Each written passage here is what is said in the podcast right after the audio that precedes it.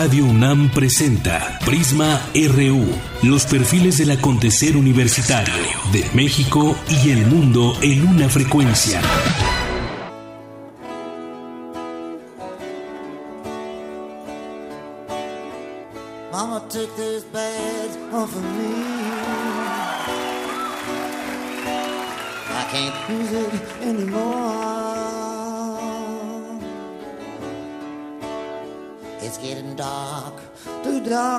And I feel like I'm knocking on heaven's door. Knocking, knocking, knocking on heaven's door. Knock, knock, knocking on heaven's door. Knock, knock, knocking on heaven's door. Just like so many times before.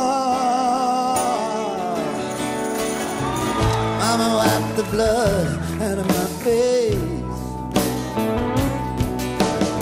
I just can't see through it anymore.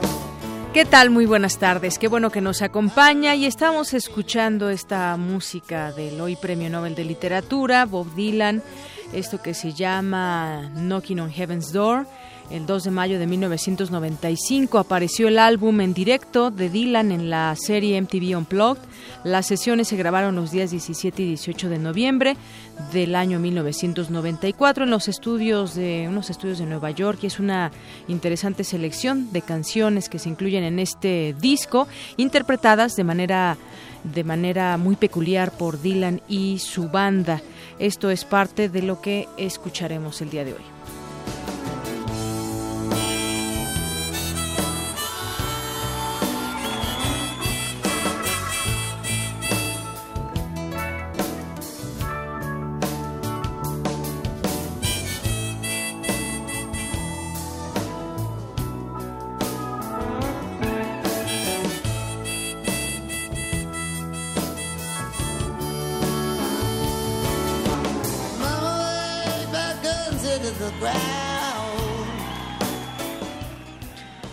Hoy que tendremos en Prisma RU, entre otras cosas, y como siempre, nos introduciremos al campus universitario. Hay varias noticias que comentarle, varias notas que le presentaremos.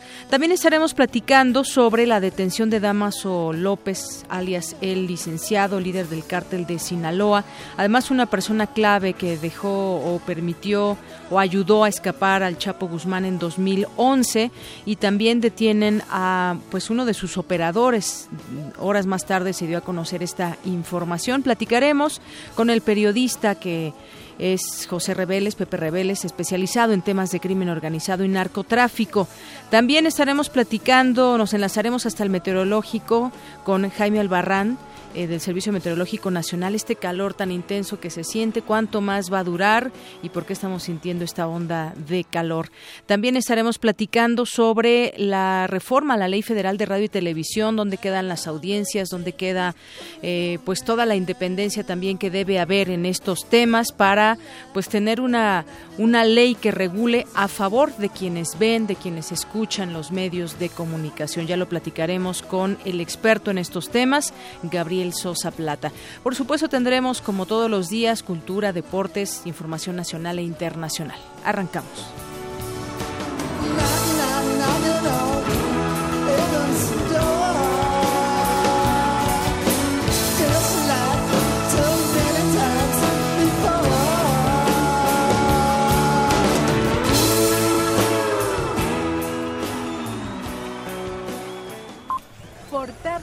Knocking, knocking,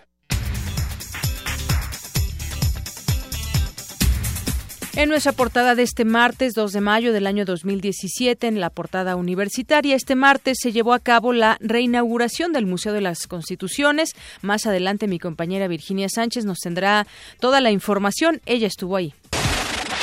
La orquesta 24 cuadros se presentará el próximo 6 de mayo en el Museo del Chopo. Mi compañera Cristina Godínez nos tiene un avance de la información. De Yanira, la Orquesta 24 Cuadros, en sus presentaciones, combina la música con el trabajo de diversos artistas. Los detalles más adelante.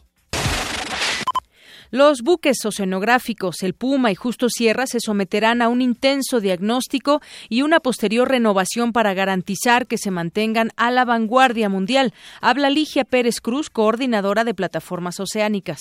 Ahora se requiere, por la edad de los barcos, mayor recurso y financiamiento para su mantenimiento y debido a la evolución tan rápida que tienen las tecnologías de investigación en el área de ciencias marinas, pues también requerimos tenerlos para estar a la vanguardia se requieren todo este tipo de sistemas. Y esto es todo un reto porque la primera parte que a mí me correspondería es tratar de ver cuál es el estado actual de los buques y después sugerir estrategias para mejorarlas. Hoy en nuestra portada nacional, esta madrugada fue detenido en la Ciudad de México Damaso López alias el licenciado, presunto líder del cártel de Sinaloa. También se capturó a su operador financiero Víctor González alias el Chompiras. Ambos fueron trasladados a la Subprocuraduría especializada en investigación de delincuencia organizada. El Observatorio Nacional Ciudadano presentará hoy un informe, un informe que revela que en lo que va del sexenio, marzo ha sido el mes con más víctimas de homicidio doloso. En el Senado, el PRI propone un periodo extraordinario para aprobar la designación del fiscal anticorrupción. El Instituto Nacional Electoral prepara sanciones por más de 115 mil pesos a los partidos políticos por irregularidades en los reportes de ingresos y egresos de las precampañas en Veracruz. Se dio a conocer un tercer video donde se puede ver a Eva Cadena, diputada local con licencia ya en Veracruz, recibiendo un millón de pesos de supuestos empresarios como pago para impulsar una ley a su favor en un evento en el que rehusaron, se rehusaron a compartir escenario los seis candidatos a la gubernatura del Estado de México, firman un pacto para apoyar a los mexiquenses entre 0 y 5 años de edad. Hoy inician las campañas para renovar las 200, 212 presidencias municipales. El Consejo Estatal Electoral de Nayarit concedió el registro al cantante, quien busca ser el nuevo alcalde del municipio de Bahía de Banderas, Ernesto Pérez. El Chapo de Sinaloa es su nombre. El Consejo Estatal Electoral, bueno, es la que la que le comentaba, así le dicen a este alcalde, a este que quiere ser nuevo alcalde, la administración de Miguel Alonso Reyes en Zacatecas, que presumió eh, austeridad en los salarios de sus funcionarios, en realidad erogó grandes cantidades en el pago de bonos, según información oficial. La Coordinadora Nacional de Trabajadores de la Educación exigió al gobierno federal abrir las cuentas bancarias que desde julio de 2015 les mantiene congeladas a la sección 22 de Oaxaca. Cinco enfermeras del Hospital de la Mujer de Tuxtla Gutiérrez, Chiapas, retomaron la huelga de hambre ante el incumplimiento de acuerdos con las autoridades. Un bebé asesinado, una menor de edad y su madre violadas fue el saldo de un asalto a una familia de hoy en la autopista México-Puebla a la altura de San Martín Texmelucan. El cónsul honorario de Lituania, Ronen Weiser Landau, fue asaltado mientras iba en un Uber en calles de la delegación Miguel Hidalgo. El brasileño Denisard Simoes, quien recorre el mundo en bicicleta para romper un récord Guinness, sufrió el robo de su bicicleta su vehículo de dos ruedas en Veracruz. Hoy en nuestra portada de Economía y Finanzas, por primera vez en 16 meses, los especialistas en economía encuestados por el Banco de México elevaron su estimado de crecimiento para 2017 a 1.66%. También con cifras del Banco de México se dio a conocer que las remesas familiares aumentaron 15.1% anual en marzo de este año luego de su baja en febrero. El 40% de la población ocupada gana hasta dos salarios mínimos, de acuerdo con cifras de la Confederación Patronal de la República Mexicana. A continuación, mi compañero Abraham Menchaca nos tiene un avance de esta información. Así es, Deyanira, buenas tardes. Para el doctor José Luis Martínez Marca, académico de la Facultad de Estudios Superiores Aragón, la propuesta del jefe de gobierno responde a la desigualdad del ingreso. Más adelante la información. En redes sociales se propone un boicot comercial a empresas estadounidenses como respuesta a las medidas antiinmigrantes del presidente Donald Trump. Si se consumara, al menos 221 mil personas, 221 mil personas perderían su empleo.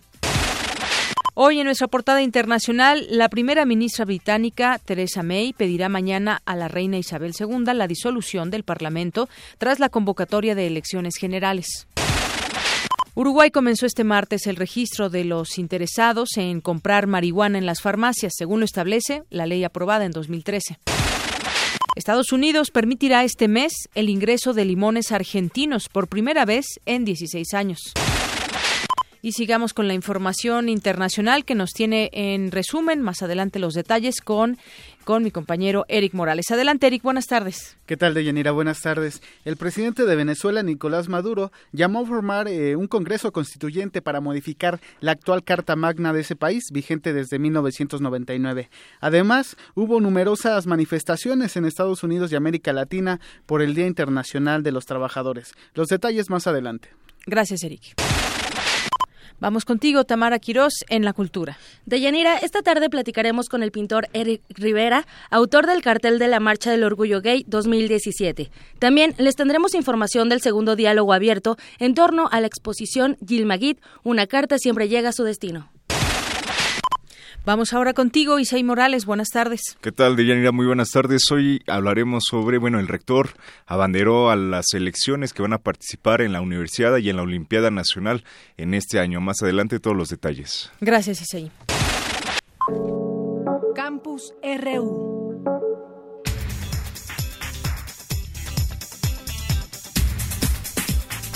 Es la una de la tarde con 14 minutos y entramos a nuestro campus universitario. Le informábamos al arranque de esta emisión de la reinauguración de un museo, que es el Museo de las Constituciones. Hoy se llevó a cabo esta reapertura y ahí se encuentra el un museo interactivo que permite obtener una misión renovada de la Constitución. Mi compañera Virginia Sánchez estuvo ahí y nos platica acerca de esta reapertura. Adelante, Vicky. Muy buenas tardes. Hola, Deyanira y auditorio de Prisma RU, muy buenas tardes.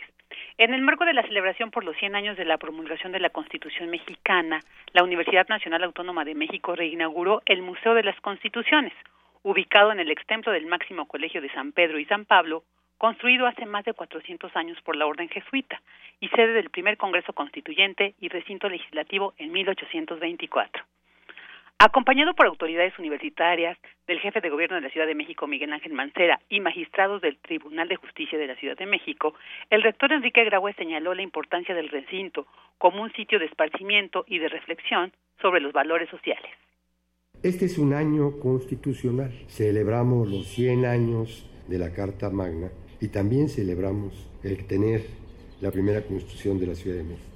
En este mismo sentido, estamos hoy asistiendo a la reapertura del Museo de las Constituciones, que ya se decía abrió por vez primera en 2011 bajo el rectorado del doctor José Narro y que cerramos en julio del año pasado para remodelar sus instalaciones y replantear su museografía, a fin de celebrarlo este año con una nueva imagen.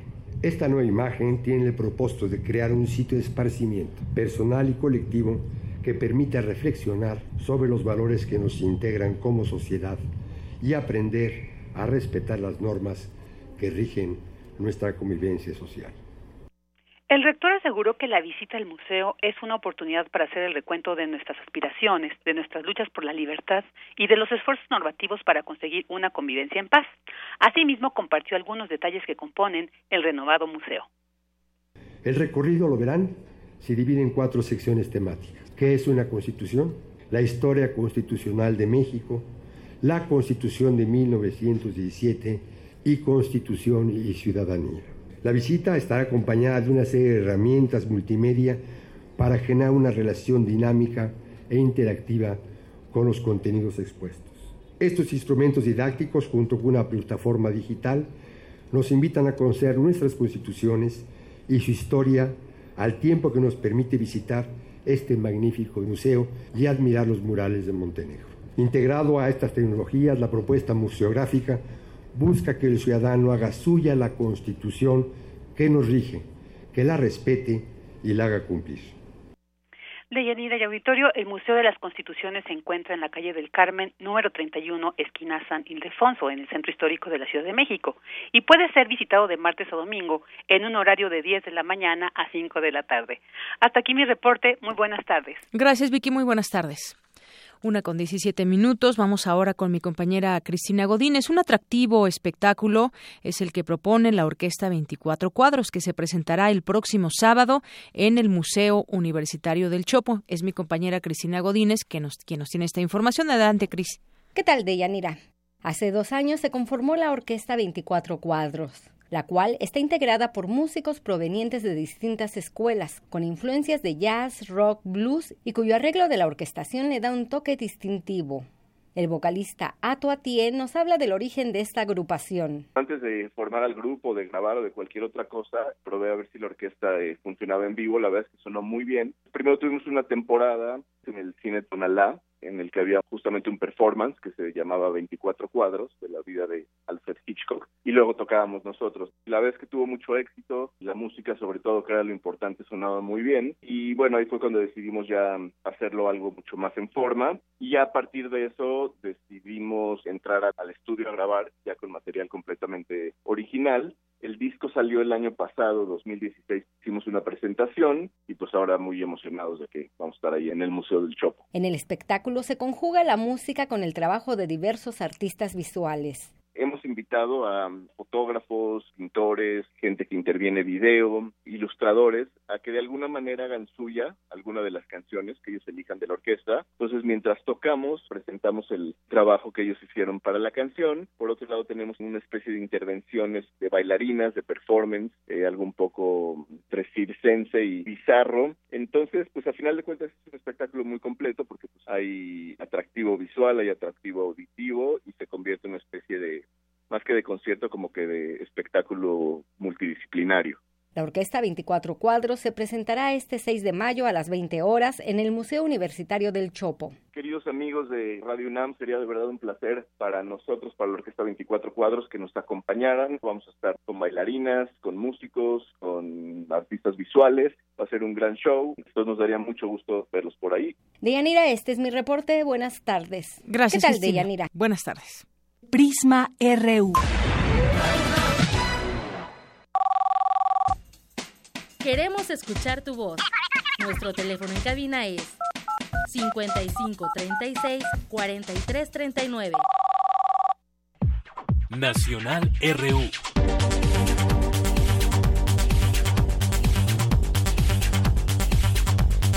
Y bueno, arrancamos con las noticias nacionales en este día. Una noticia con la que amanecimos y que se dio a conocer desde temprano fue la detención del líder del cártel de Sinaloa, Damaso López Núñez, alias el licenciado.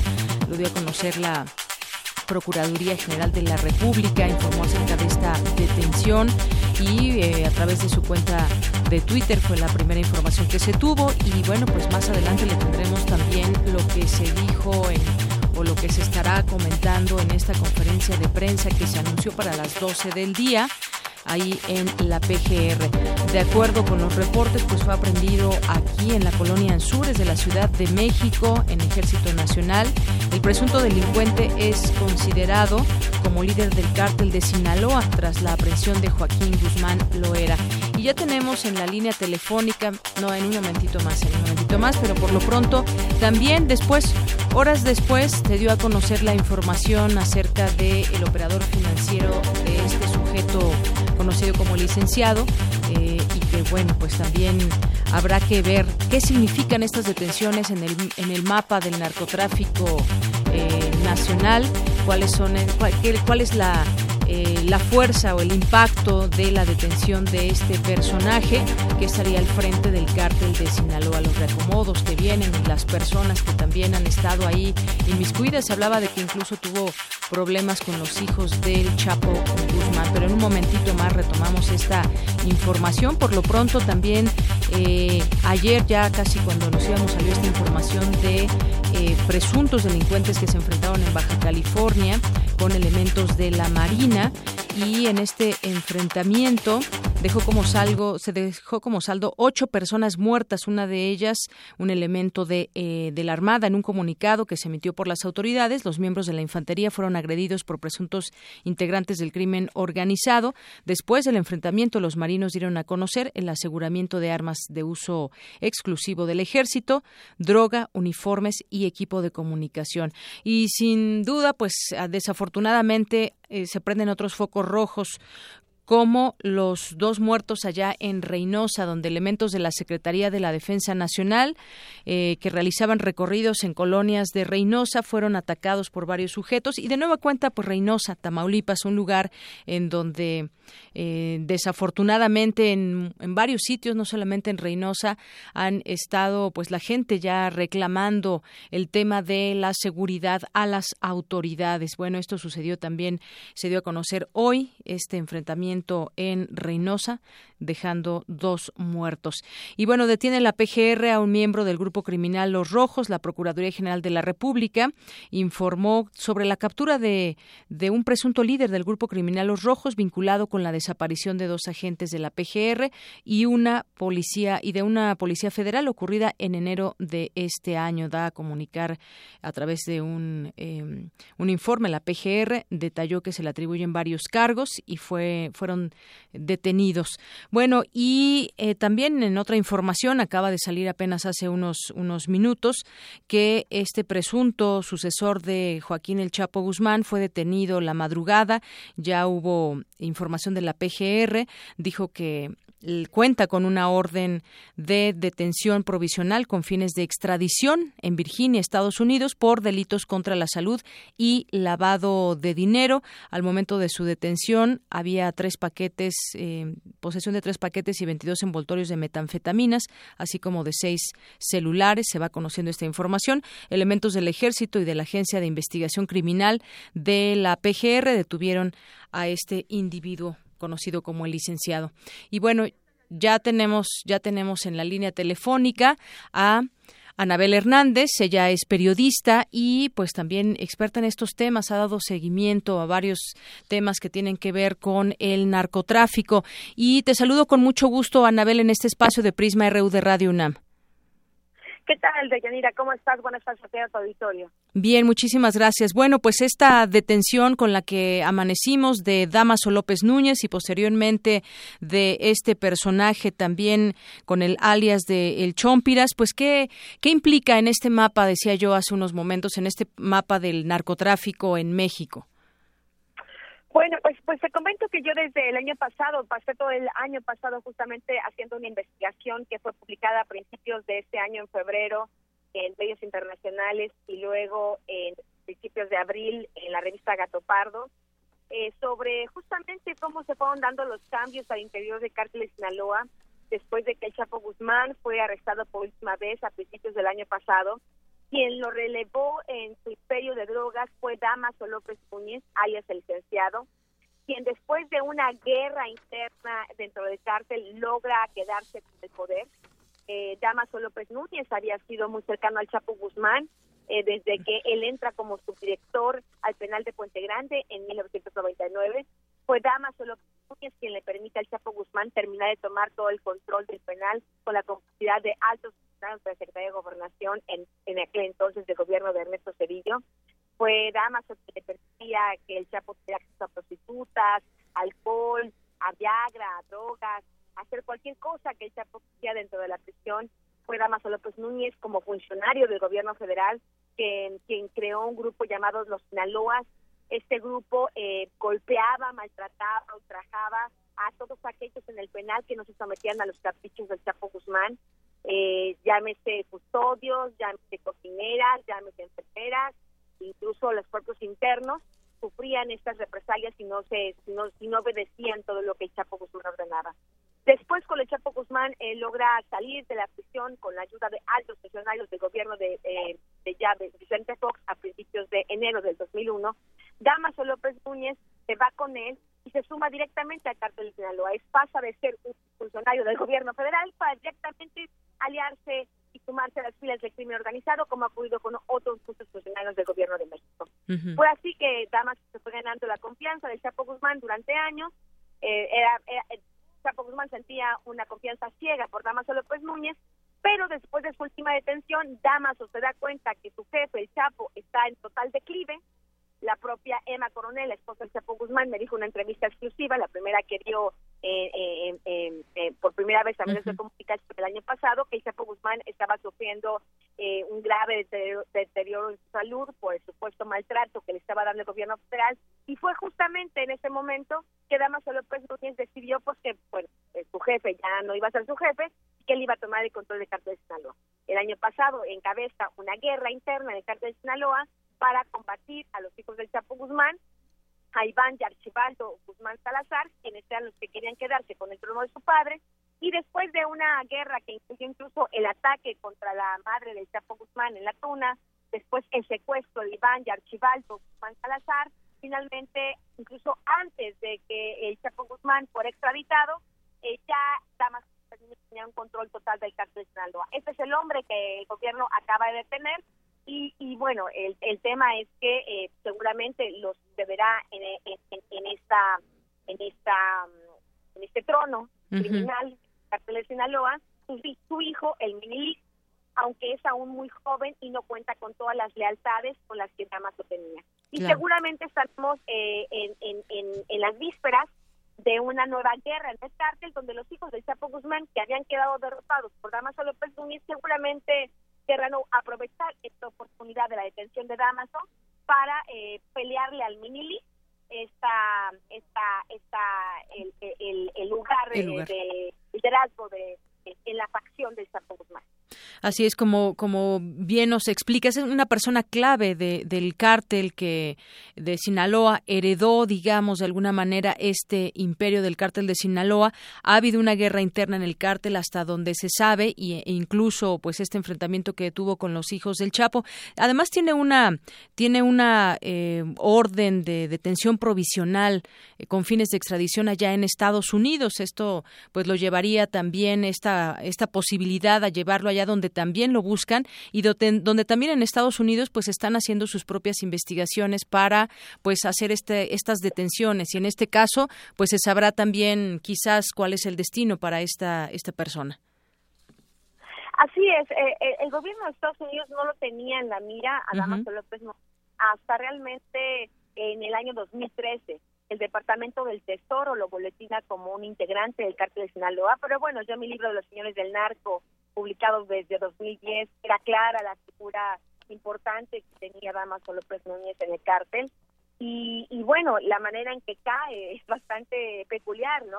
Algunos periodistas eh, han contado historias sobre un video ahí que salió hace poco. Yo esas imágenes las había publicado desde principios de este año en medios internacionales. Y bueno, la historia de Damaso es que así como traicionó, fue traicionado. Así es, ese, ese justamente Un hacker que trabajaba para Sí. él desde hace bastante tiempo, un que trabajaba para él hace bastante, bastante tiempo, queriendo sacar más dinero de Damaso y como Damaso se negó a pagarle más dinero, es este hacker quien va con el gobierno de con el gobierno de Estados Unidos y quien realmente eh, pareciera ser eh, pues uno de los eh, autores de, de, pues de la traición que permite finalmente dar con el paradero de Damaso. Damaso que por cierto se paseaba como muchos otros capos tranquilamente por la Ciudad de México. Yo lo he mencionado muchas veces en mis libros, en mis investigaciones, estos capos no están en la montaña, en la no están como escondidos como pensaríamos. sino que están por donde quieran, Ujú. caminen por libremente por donde quieran porque se sienten impunes. Así es, ese tema de, de la configuración que van tomando los cárteles y el tema también de las lealtades que bien puede explicarse o deslealtades como es en este en este caso y cómo se da ahora as- y se llega hasta Damaso hasta Damaso eh, López es una es interesante ver cómo se reacomoda todo esto y cómo pues también en este mundo del narcotráfico de traiciones de de lealtades de pronto pero que pueden en algún momento dar la vuelta pues se va configurando todo este todo este mapa y estas detenciones sobre todo. Así es, y, y, y sí, y, van llegando nuevos nombres con nuevas, con nuevo- no- nueva- no- nuevas figuras. A estos O los herederos, ¿no?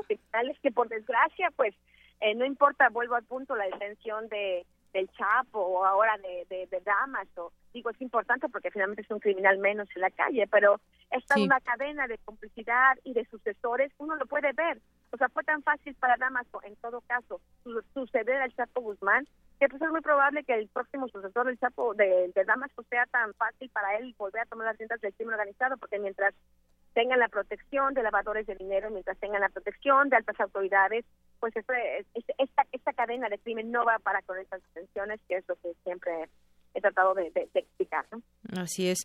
Bueno, pues ahí está lo que lo que sucedió y cómo se da todo este este tema que, pues sin duda, quizás esperemos en algún otro momento otras detenciones. Ya se dio primero esta, luego la de la del conocido como Chompiras, que también estaba ahí a las órdenes de este personaje. Y bueno, pues queríamos hablarte para para que no conocer tu opinión en este en este mapa de reconfiguración eh, de los distintos cárteles. En este caso del cártel de Sinaloa. Y sobre todo, ¿dónde estaba? En la zona de Anzures, Polanco, que pues sabemos qué zona es aquí en la Ciudad de México. También esa importancia donde tú dices, no, no están escondidos ahí por la montaña, sino que con toda impunidad muchas veces pues se pasean y nos podemos encontrar y, y no sabemos si cómo van las investigaciones para dar con todos los, los las cabecillas, porque estos solamente son dos de todo el mundo del narcotráfico. Es correcto, y habría que decir que este hacker primero recurrió al gobierno de México desde el año pasado.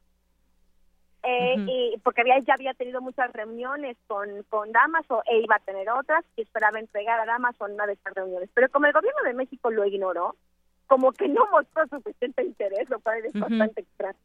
Este, esta persona tuvo que, como quería la recompensa, quería dinero, se fue a buscar eh, a, la, a la DEA y este también le ofrecía lo mismo. Y fue eh, por esto que finalmente eh, el gobierno de México pues decide actuar y pasa lo que pasa no porque ya el gobierno de Estados Unidos le parecía raro que porque si el gobierno de México podía tenerlo no lo detenía no Cualquiera quien quiera conocer los detalles de esta historia de, de la guerra interna de Cartel Sinaloa fue publicada ampliamente en, en abril por la revista Gatopar. Muy bien. Bueno, pues como siempre, un gusto, Anabel Hernández, que nos platiques aquí en Prisma RU de Radio UNAM, pues todo, todo sobre este tema y estas recomposiciones que vamos viendo aquí en nuestro país en este tema. Muchas gracias. Al contrario, un abrazo. Gracias. Hasta luego. Buenas tardes. Gracias. Bueno, pues ahí esta situación de Damaso López Núñez que pues ha sido detenido y todo lo que lo que vendría ya lo piden en Estados Unidos y habla de esta historia interesante eh, insisto en esta palabra de la reconfiguración porque surge este personaje eh, junto con los hijos del Chapo en este enfrentamiento y todo lo que ha sucedido en esta guerra interna del propio cártel de Sinaloa. Prisma RU. Para nosotros, tu opinión es muy importante. Síguenos en Facebook como Prisma RU. Continuamos. ¿Y que cuál será el futuro de este cártel? Pues hay otros nombres y otros personajes que van surgiendo y de pronto también los herederos de este de este negocio del crimen organizado ligado al narcotráfico. Bueno, pasemos a otras cosas.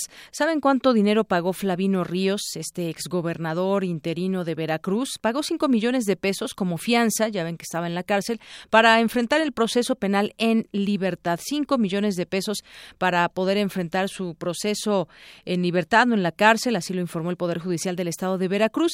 Él es responsable de haber brindado ayuda al exmandatario estatal Javier Duarte, quien es acusado de corrupción y ahora está preso en Guatemala, ya que le dio acceso a un helicóptero luego de que éste hubiese pedido licencia al cargo de gobernador. En marzo pasado, Flavino Ríos fue detenido en Jalapa y trasladado a la cárcel de Rancho Viejo. Bueno, pues cinco millones pagó, y ahora pues puede pasar el proceso en libertad. Y en otra información de estas personas que les gusta tomar el dinero que inclusive no saben ni de dónde viene, pero lo toman y además los graban y me refiero a la diputada local y ex candidata de Morena que ahora ya pide también licencia como no no no licencia sino ya eh, no estar en este cargo eh, la diputada exdiputada de, de Morena y que iba como candidata a las Chuapas Veracruz Eva Cadena fue captada en un tercer video. Ya es el tercer video y escuche usted lo que dice más adelante. Este video de nueva cuenta fue publicado por el Diario Universal, ya fue retomado por distintos medios de comunicación. Se le ve de nueva cuenta recibiendo dinero y en esta ocasión recibió un millón de pesos, cantidad que le es entregada por parte de supuestos empresarios para lograr impulsar una ley a su favor en el Congreso del Estado. En la grabación, la diputada recibe el monto de un millón de pesos, agradece a esta persona que se escucha la voz de un hombre y no tres millones y medio como inicialmente se había se había eh, pactado según se puede escuchar en ese en ese video. Ya a través de una carta dirigida a la opinión pública Eva Cadena afirmó que seguirá con el permiso legislativo a efecto de no escudarse en ningún fuero o protección, un permiso legislativo, y al mismo tiempo anticipó que es probable que continúe la aparición de videos en los que se le ve eh, recibiendo dinero y que se supone habría de hacer llegar al líder nacional de Morena, Andrés Manuel López Obrador, aunque este millón de pesos se supone que lo recibió por parte de empresarios para no eh, pues para allí alguna nueva una ley que se estaba discutiendo y que fallara o que votara en su favor o hiciera labor para ahí en el Congreso del Estado. Hoy estuvo citada a las 10:30 a comparecer en la Fiscalía Especializada de Atención a Delitos Electorales y bueno, pues por lo pronto ella misma dice ahí posiblemente salgan más videos, sí, por lo que vemos eh, y ya con esta declaración podrían salir más videos en donde se le vea recibiendo recibiendo dinero. Bueno, pues eso es lo que sucede en este caso. Ya más adelante sabremos qué es lo que dijo la Fiscalía Especializada en esta comparecencia. Y bueno, también está ya en la línea telefónica, comentábamos de lo que sucede con esta detención de Damaso López Núñez. Y también tenemos la opinión de Pepe Rebeles, que también es experto en estos temas, periodista y también tiene varios libros sobre este, este tema y lo que platicábamos hace un, momento. ¿Qué pasará? O esa será la pregunta que me gustaría platicar con, con Pepe Rebeles, que ya está en la línea telefónica. ¿Qué va a pasar con el cártel de Sinaloa? ¿Qué tal, Pepe? ¿Cómo estás? Muy buenas tardes. Buenas tardes, Deyanira, a tus órdenes. Mira, eh, yo veo que eh, no va a pasar, ya está pasando desde hace meses. Eh, hay un reajuste de los grupos que pretenden la hegemonía dentro del grupo de Sinaloa eh, el antecedente, digamos, eh, más lejano podría ser eh, esta incursión que hicieron a, a, la sierra ya por la Tuna, en Badiraguato, eh, grupos eh, enemigos o, peleados con los chapitos, como dicen ellos, los hijos de, el Chapo Guzmán, que son Alfredo, Iván y Ovidio. Y mm, con ellos aliados, con los hijos del Chapo, pues su tío, el guano, este, Aureliano. Ellos eh, eh, fueron atacados, vamos a decir, o, ofendidos con la incursión en sus dominios, en su tierra, por parte de uno de los Beltrán, pero ya de la segunda generación, o sea, el Mochomito, hijo del Mochomo, Alfredo Guzmán, aliado con varios grupos más, entre los que se mencionó ya a Damaso López. ¿no? Entonces, eh, eso tal vez ahí no fue tan evidente, pero empezó a ser más evidente en el restaurante de la leche, en Vallarta, en donde fueron secuestrados los hijos del Chapo. De una manera extrañísima, porque luego los liberaron. O sea, eh, es muy raro ver un secuestro entre traficantes que no termine en muerte.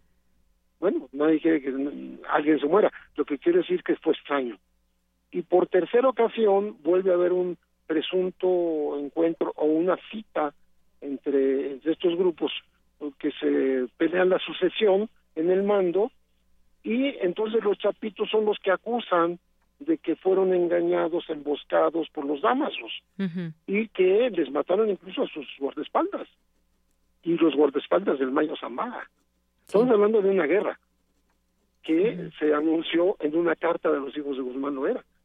Entonces, yo creo son todos los antecedentes que hay que tomar en cuenta para saber qué está pasando realmente ahí dentro.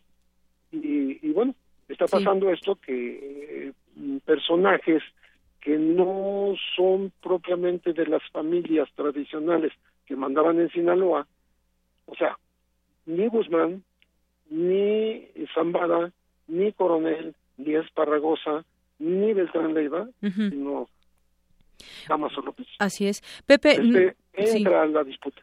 Así es, como tú dices, un reajuste en el cártel. No tengo idea cuántas personas formen el cártel o, o, qué alcance tiene, pero, pero sin duda se puede considerar esto un golpe a esta organización. Sí, definitivamente. O bueno, a, la parte operativa eh, desde el punto de vista de, los hombres armados, porque en Minilic, o sea, el hijo de Damaso, el Damaso, Damaso hijo, él presumía hace varios años, hace tres años, que era el nuevo jefe de los Antrax, que son un grupo de hombres armados, hablan de 20 mil. este Y luego eh, salió, eh, está publicado en algunos medios o en redes, eh, los uniformes que usaban las Fuerzas Armadas de Damaso. Sí. o sea, uniformes con el nombre de, de Fuerzas de Damaso. Ah, estamos hablando de, gente muy activa entonces en la violencia, pero también operadores financieros relevantes, muy relevantes. Así es, un golpe a esta organización y, te lo pregunto porque también hay herederos, hay una organización eh, completa de por medio, ahora pues hay una guerra de cárteles, pero también hay, hay de pronto estas guerras dentro del mismo cártel. sí, sí, sí, que es lo que está ocurriendo en Sinaloa, que es el más poderoso, pero sí, sí se está resquebrajando y no se sabe hasta dónde va a llegar. Porque vamos a suponer, nada más hipotéticamente, sí. que esté a punto de salir el Vicentillo, que está preso en Estados Unidos, y le dieron menos de 10 años de condena administrativa. Ya cumplió siete. Le faltan tres. O sea, o sea, estamos hablando de otro de la generación de juniors que podría disputar la, la plaza junto con su papá. Así es. Más fuertes quizás en su momento, que los chapitos con su papá preso. Pues o, sea, todo eso se, puede especular. Pero lo cierto es que está dividiendo el grupo que era el más relevante en México y en todo el mundo. Muy bien, pues por lo pronto utilicemos esa palabra, está resquebrajado el cártel. Sí, y va a seguir. Muy bien. bueno. Va a seguir desgraciadamente. Muy bien, pues seguimos aquí en el, en el tema. Por lo pronto, muchas gracias por tu comentario y tu análisis, Pepe. Hasta luego, buenas tardes.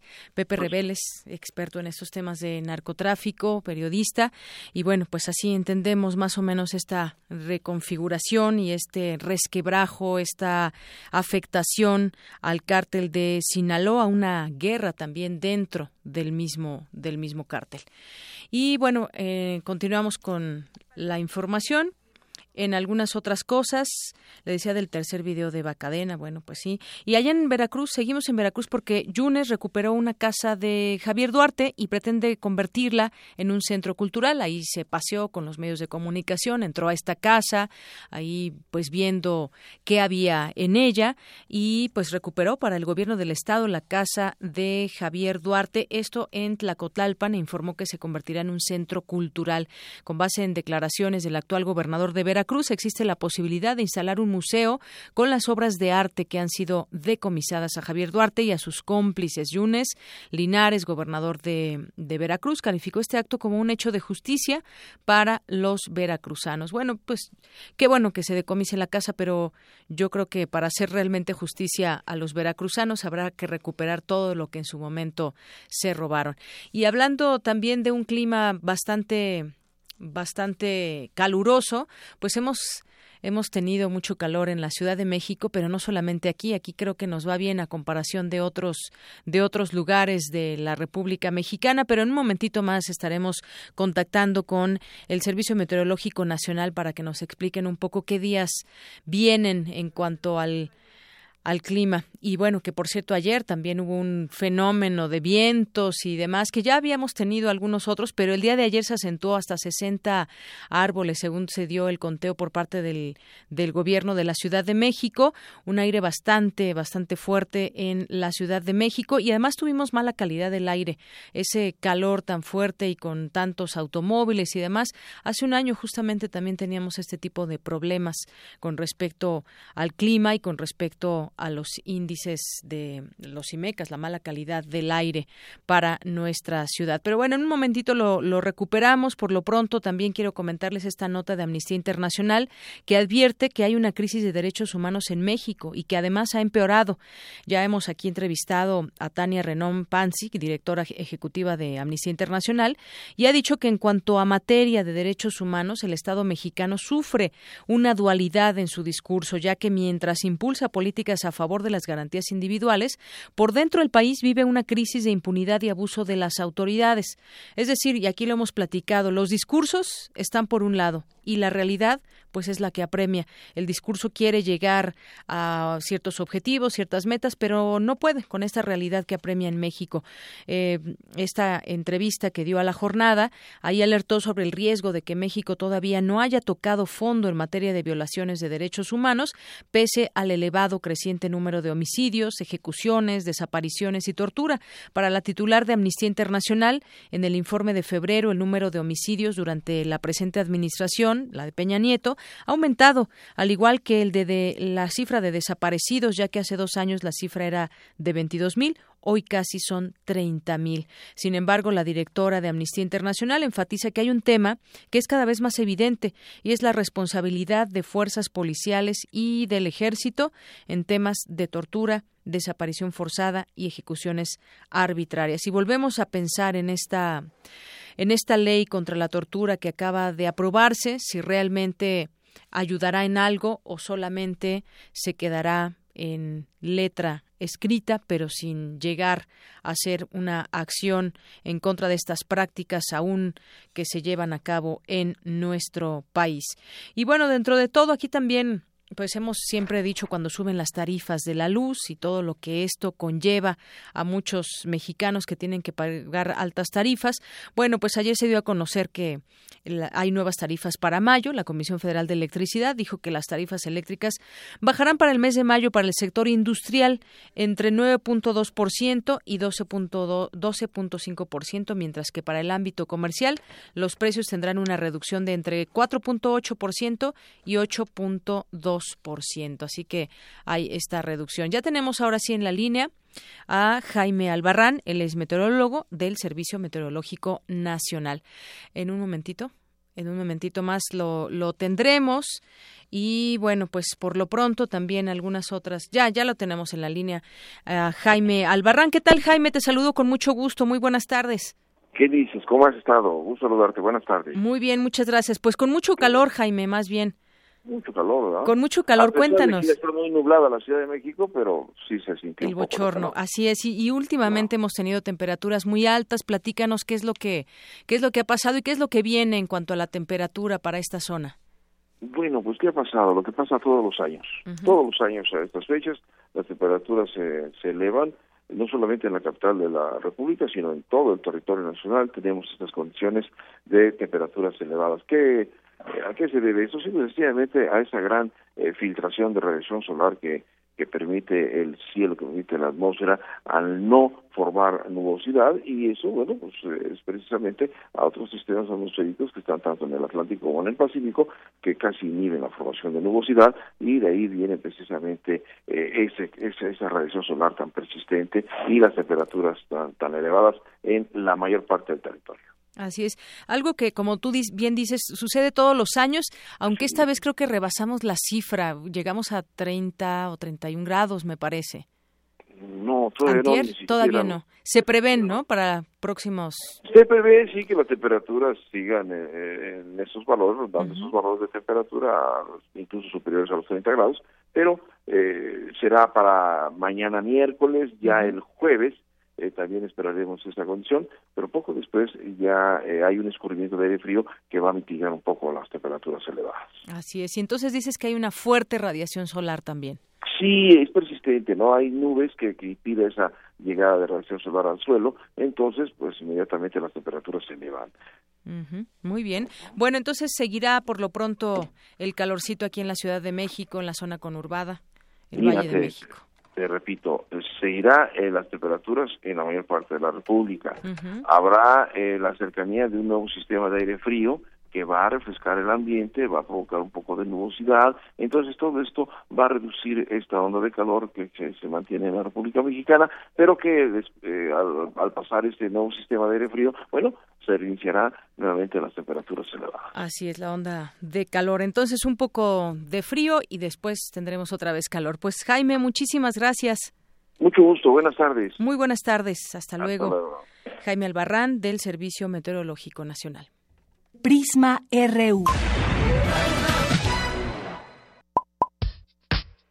Queremos conocer tu opinión. Síguenos en Twitter como arroba PrismaRU. Arte y cultura.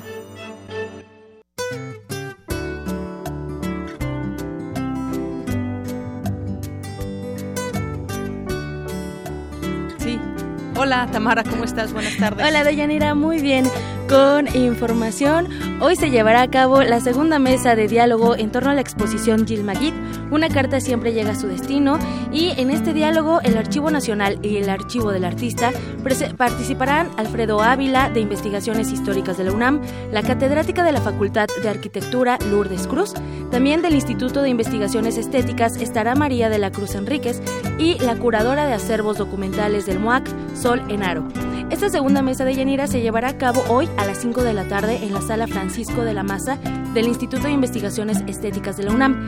El acceso es libre pero con cupo limitado, así que también los invitamos a seguir la transmisión en vivo por esta frecuencia 96.1 de FM o en www.radiounam.unam.mx. Y bueno, ya en otra información, hoy nos pintamos de multicolor con la compañía de e-, Eric, Eric Rivera. Él es comunicador gráfico y pintor egresado de la UAM Xochimilco. Eric Rivera, bienvenido. Hola, buenas tardes a todos. En 2001 eh, expusiste por primera vez eh, en el Museo Universitario del Chopo. Así es. En lo que hoy conocemos como el Festival Internacional de Diversidad Sexual. Antes se llamaba diferente, ahora se llama así. Ahora es así, sí. Eh, pero el pasado 20 de abril, en el Museo del Estanquillo, eh, los integrantes del comité Incluyete, autoridades del gobierno de la Ciudad de México y tú, dieron a conocer la imagen que conforma el cartel de la 39 Marcha del Orgullo Gay. Cada año se convoca artistas plásticos a participar, a participar. ¿Cómo llega Eric a esta convocatoria y a ser ahora ganador de, de este cartel? Pues mira, la verdad es que eh, la tercera fue la vencida.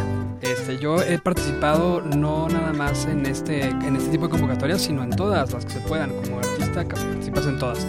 Y bueno, también mi obra tiene una rama este, LGBT muy, muy marcada eh, a lo largo de, toda la carrera de pintura. Entonces, este, para mí es un orgullo y un placer eh, pues representar eh, este movimiento masivo que ya es tradicional en la Ciudad de México este, y que este año pues cumple 39 años y para mí es muy importante que se haya escogido mi cartel, mi propuesta. Un cartel con elementos prehispánicos, hay que describirlo de, esa forma porque para los que nos están escuchando esta tarde, eh, sobre todo en la parte central, es un guerrero águila. Es un, es un, eh, un personaje águila, ¿no? Yo quiero decir que es sin límite de género puede ser una niña también disfrazada de, águila, ¿no?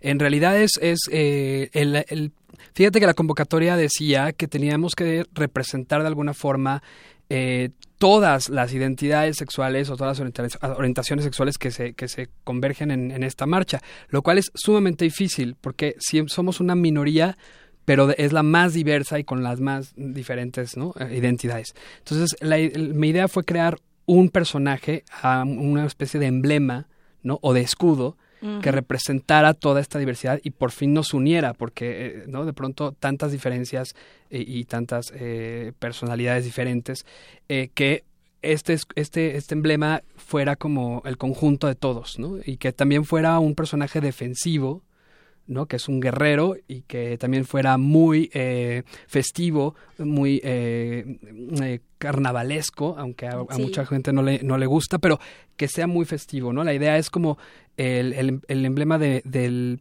del escudo y del el caballero águila defensor. ¿no? Y hay otros elementos también como una serpiente, y justo ayer hablábamos del maguey. Y también en tu cartel, eh, en la parte, digamos, abajo de este personaje, de este guerrero águila o guerrera tal vez, sí. Eh, hay un maguey. Fíjate que hay muchos elementos que se pueden eh, usar de diferentes formas.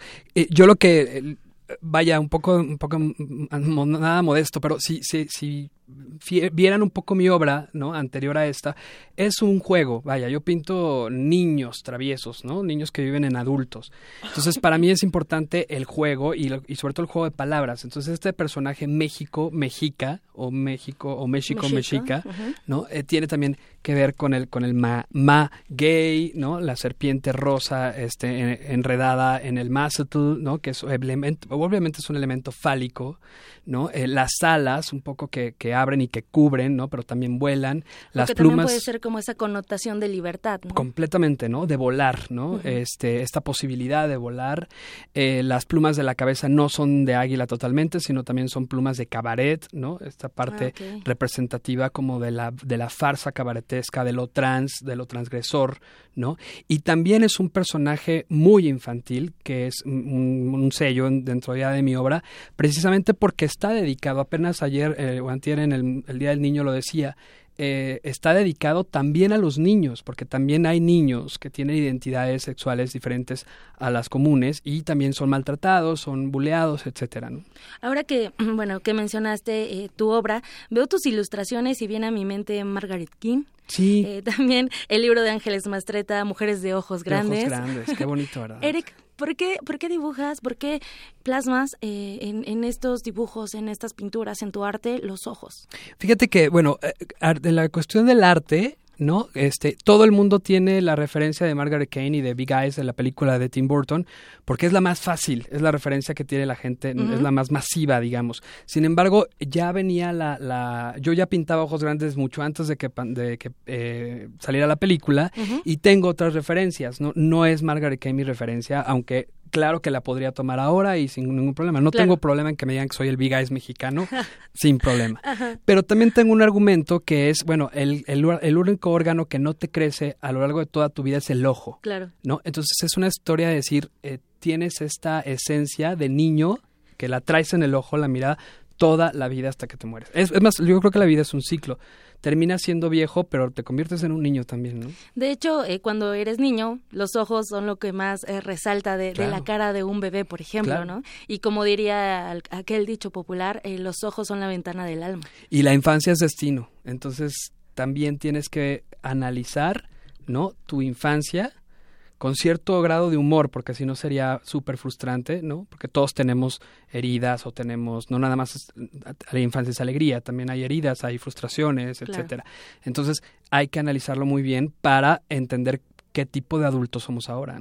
Muy bien. Eric, ¿dónde podemos eh, seguir tu, tu, tu, obra, dónde podemos conocer más de, de estos eh, cuadros que nos describes con tanta emoción. Bueno, tú, tú googleas Eric Rivera, el niño terrible, y ahí estoy. El niño terrible, el niño bueno, ya también en el, en el apodo. Que ya ni tan niño, pero ni tan terrible como me gustaría, pero sí, y en, bueno, en, ahora las redes sociales es una herramienta súper importante. Es ahí donde más, eh, digamos, eh, posteo lo que voy haciendo, ¿no? ¿Te podemos seguir en Instagram? es en Instagram, en Twitter es eh, arroba el nino guion bajo terrible y en Facebook es Eric Rivera, el niño terrible.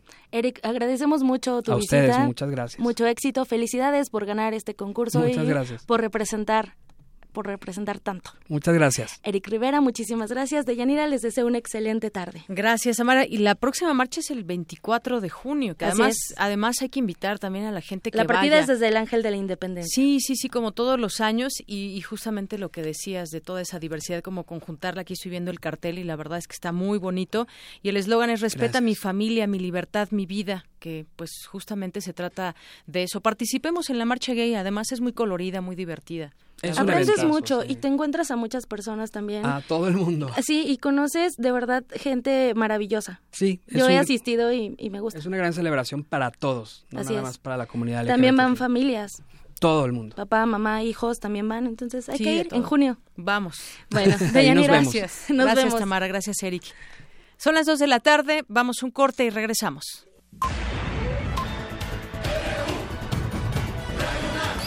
Prisma RU. Con Deyanira Morán. Primer movimiento, un espacio de reflexión y análisis. Escucha a Luisa Iglesias y Juana Inés de esa. De 7 a 10, muy tempranito, siempre en Radio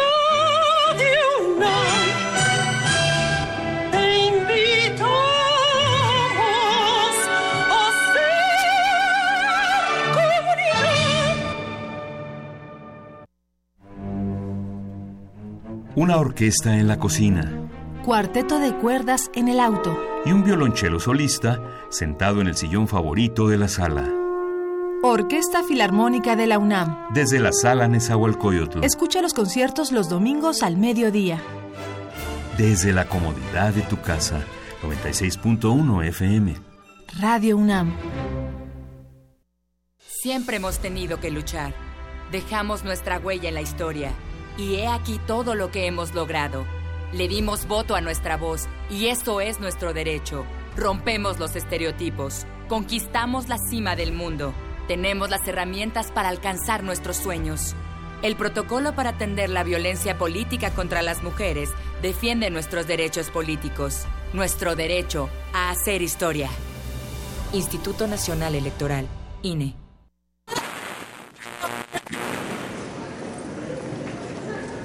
A todos los pasajeros de la Resistencia les informamos que su vuelo se ha adelantado. Repetimos. A los pasajeros que continuamente abordan la nave de resistencia modulada, les informamos que a partir del 15 de mayo los vuelos iniciarán a las 20 horas. Estén pendientes a nuevos avisos y consulten con su radiodifusora cualquier duda. Gracias. To all passengers of the Resistance, we announce... Resistencia modulada. Prisma RU. Un programa con visión universitaria para el mundo. Queremos escuchar tu voz. Nuestro teléfono en cabina es 55 36 43 39. Bien, continuamos aquí en Prisma RU. Muchas gracias a las personas que se hacen presentes a través de las redes sociales. Muchas, muchas gracias a Caifán de la Calle, a Jesús M, Mario de Jesús, que nos escribe, a Darkmar, eh, a Verónica Palafox, Edgar Pérez, Carlos Valencia, a Nelly. Arturo Díaz, que nos habla de una entrevista muy amplia que, bueno, no sé a cuál se refiere, qué entrevista.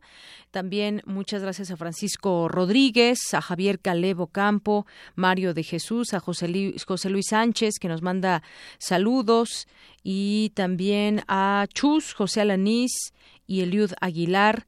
Muchas gracias que nos escriben. Alberto Morgan Serva, eh, Marco Alberto Sotelo, a Ike Tecuani, eh, muchas gracias por tu comentario. Sí, yo coincido contigo con tu, con tu comentario.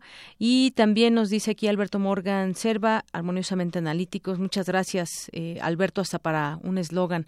Eric Rivera también, muchas gracias, que acabamos de, de tener aquí con esta información del cartel de la marcha gay, del orgullo lésbico gay y bueno, pues todo, todo el grupo de las minorías y que para el próximo 24 de junio está planteada esta esta marcha. Son las dos con cuatro minutos y nos vamos a la información. Vamos con mi compañero Abraham Menchaca. Al calificar de penosa la situación del salario mínimo, el jefe de gobierno capitalino, Miguel Ángel Mancera, hace un llamado para que este se pueda incrementar y mi compañero Abraham Menchaca nos tiene la información. Adelante, Abraham. Así es, Deyanira, buenas tardes. En 2016, el salario mínimo en México era de 73 pesos con 4 centavos. El primero de enero de este año, el salario mínimo se incrementó 7 pesos para quedar en 80 con 4. De acuerdo con el INEGI, el salario mínimo ha registrado una caída de 67% en los últimos 40 años. Ante este panorama, el jefe de gobierno de la Ciudad de México, Miguel Ángel Mancera, hizo un llamado para incrementar en 92 pesos con 41 centavos el salario mínimo. Esto para evitar que en el país la desigualdad siga en aumento. Para el doctor José Luis Martínez Marca, académico de la Facultad de Estudios Superiores Aragón, la propuesta del jefe de gobierno responde responde a la desigualdad del ingreso. El contexto en el que se está desenvolviendo la propuesta de Miguel Mancera de aumentar el salario mínimo de aproximadamente casi 70 pesos a poco más de 90 pesos, pues responde básicamente a la desigual distribución del ingreso, ¿no? De hecho, en la actualidad, de acuerdo con las cifras del INEGI, el 80% de la población percibe ocupada percibe entre uno y cinco salarios mínimos, mientras que el otro 20% de la población percibe arriba de los cinco salarios mínimos. O sea, es evidente que hay una distribución muy desigual de la riqueza. Y esto hace que las condiciones de vida, de hecho, de la población ocupada, de que percibe menos de, de cinco salarios mínimos, sus condiciones de vida han sido difíciles. ¿no? Si consideramos que muchos de ellos tienen que pagar renta, etcétera, eh, la alimentación de la familia, etcétera, pues realmente el salario actual no les favorece. Deyanira, la Confederación Patronal de la República Mexicana dijo que el 40.3% de la población ocupada del país gana hasta dos salarios mínimos, es decir, 2.400 pesos a la quincena. Sin embargo, yo creo que aquí la negociación va a estar vinculada directamente con el Consejo Coordinador Empresarial o la Cuparmex, etcétera, todas estas organizaciones que se han este, visto renuentes a aceptar la propuesta porque pues no no no están dispuestos a reducir sus beneficios ganancias no pero me parece que en el mediano plazo esto les favorecería a ellos mismos porque permitiría mejorar la, el crecimiento de la demanda interna de, nuestro país y además mejorar las condiciones de la población con lo cual pues evidentemente que ellos mismos percibirían que tendrían mayores beneficios en el momento en que se recuperara la demanda interna y, y la población tuviera mejores condiciones de vida. Creo que, que, que esa propuesta es fundamental que, que se lleve a cabo por el beneficio incluso de los mismos empresarios, no solamente de la, de la población ocupada que percibe menos de cinco salarios mínimos. Básicamente me parece que en ese sentido eh, se mejoraría todo el contexto macroeconómico de, de la población en México. México tiene uno de los salarios mínimos más bajos de América Latina y el más bajo de los países de la Organización para la Cooperación y el Desarrollo Económicos. De general la información que tengo. Buenas tardes. Gracias, Abraham. Muy buenas tardes. Bueno, pues justamente podríamos, podríamos platicarles o preguntarles más bien cuál creen que podría ser el salario mínimo ideal, tomando en cuenta que el salario mínimo, según la propia ley, tiene que alcanzar para comprar la canasta básica para una familia de, estamos hablando por lo menos cuatro integrantes de la familia. ¿Cuál sería, desde su punto de vista y con la realidad que tenemos en México, el salario mínimo ideal para la clase trabajadora. No nos vayamos muy lejos, simplemente pues de lo que está, creo que mucha gente podría tener muchas quejas y creo que y creo que son justamente entendidas, pero ¿cuál sería ese salario mínimo en México que podría ser el ideal para un país con las características de este? Bueno, pues esa es la pregunta que les dejamos y ojalá que nos, nos puedan, nos puedan eh, contestar a través de redes sociales, opinar también a través de nuestro número en cabina, que es el 5536 4339. Y bueno, pues hablando del salario mínimo en México, pues es que ha tenido una, una caída, como escuchábamos, del 67% en los últimos 40 años. También lo dice el Instituto Nacional de Estadística y Geografía, que es el INEGI. Y ante todo esto, pues el jefe de gobierno capitalino, Miguel Ángel Mancera, convoca un nuevo consenso económico para México. Hace esta convocatoria en el marco de la conmemoración del Día Internacional del Trabajo, que fue ayer. Hizo un llamado a incrementar en 92.41 pesos el salario mínimo para evitar que en el país la brecha de pobreza siga en aumento. Esto lo dijo ante representantes del sector académico, sindical y empresarial de la capital.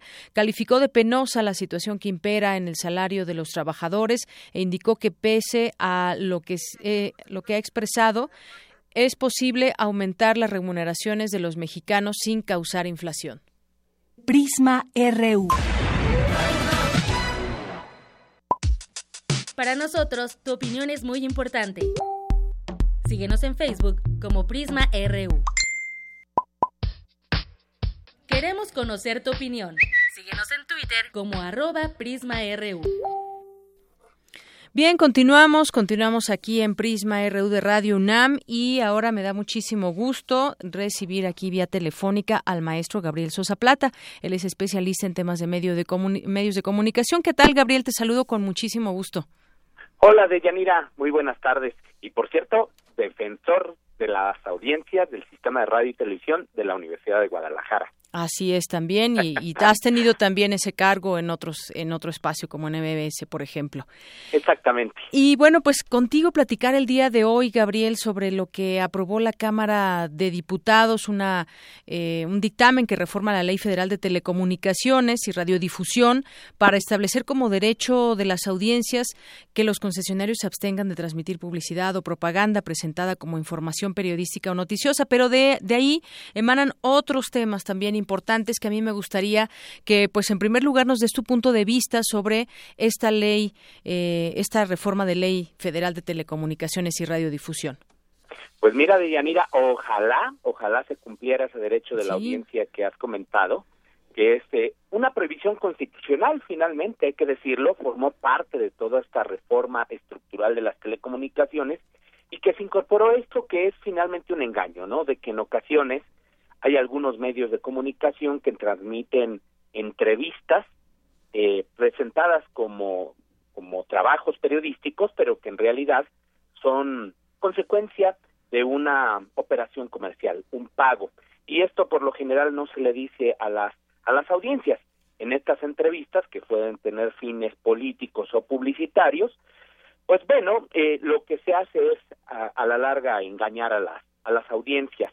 Lo que nosotros vimos en este en este dictamen que fue aprobado por la Cámara de Diputados, todavía falta el Senado de la República, es de que este derecho, como otros, quedan de alguna manera diluidos de Yanira porque eh, todo se sujetará a un mecanismo de autorregulación en la radio y la televisión. Esto significa que no habrá o no habría, en caso de que esto prospere, alguna autoridad que tutele estos derechos de las audiencias. Es decir, si sucede una violación a este derecho que, estamos comentando, no habría autoridad pues que, que, pudiese sancionar al medio de comunicación que, que, violó este derecho. Que se ajusten a los lineamientos. Una manera de repararlo.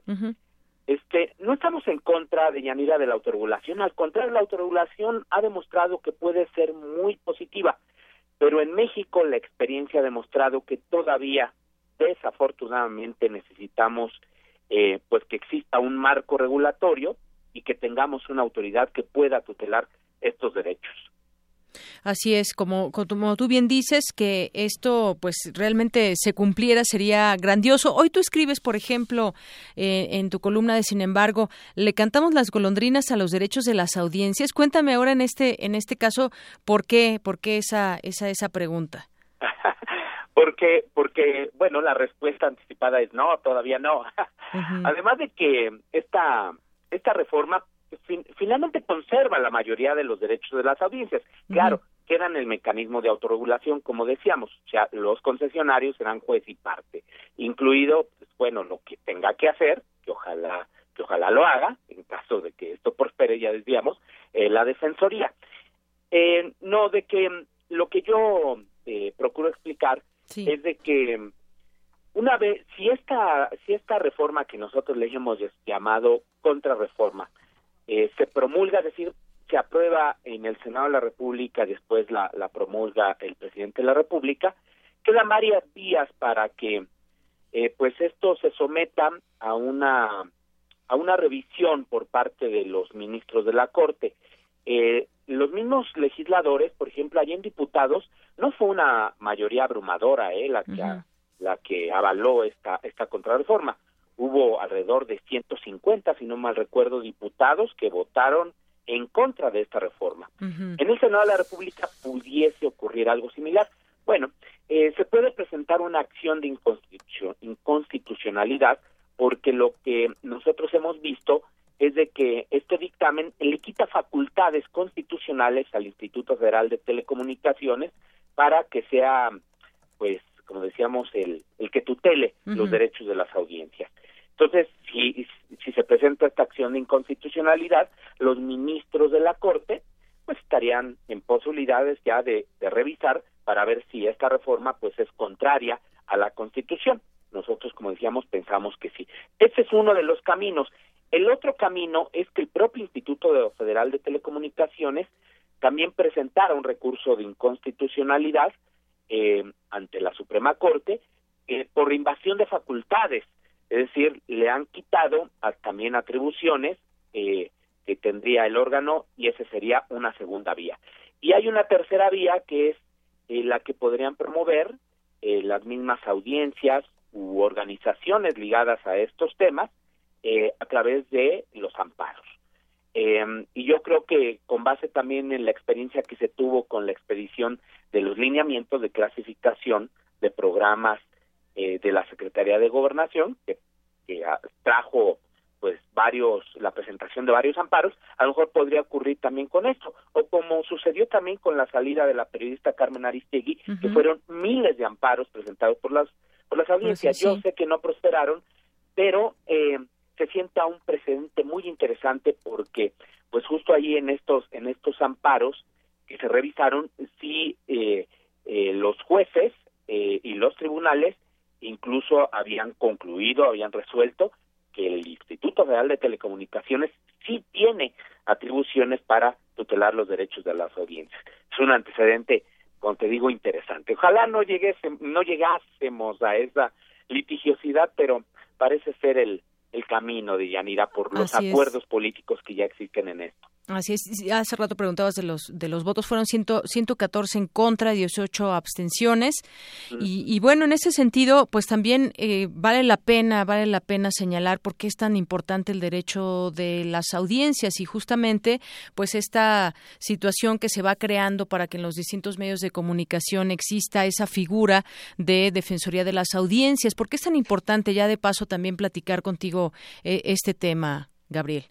Pues mira, son muy importantes porque mm, en, principio es un derecho que nosotros tenemos como audiencias a recibir, bueno, contenidos de calidad, a que se, a que se nos respete, a que la programación que se transmita eh, propicie la integración de las familias, a que también sea un factor para el desarrollo armónico de la niñez, a que pues la programación también eh, eh, respete la igualdad de género entre mujeres y hombres, a que se haga un buen uso o un uso correcto del, del lenguaje, a que también podamos recibir, por ejemplo, advertencias que pudieran perjudicar el desarrollo de niñas, niñas, niñas, niños y adolescentes, a recibir advertencias, por ejemplo, de programas que, que pudiesen ser impropios para los menores de, de edad, eh, eh, a diferenciar esto que decíamos de la publicidad y el contenido de, un programa, entre otros factores.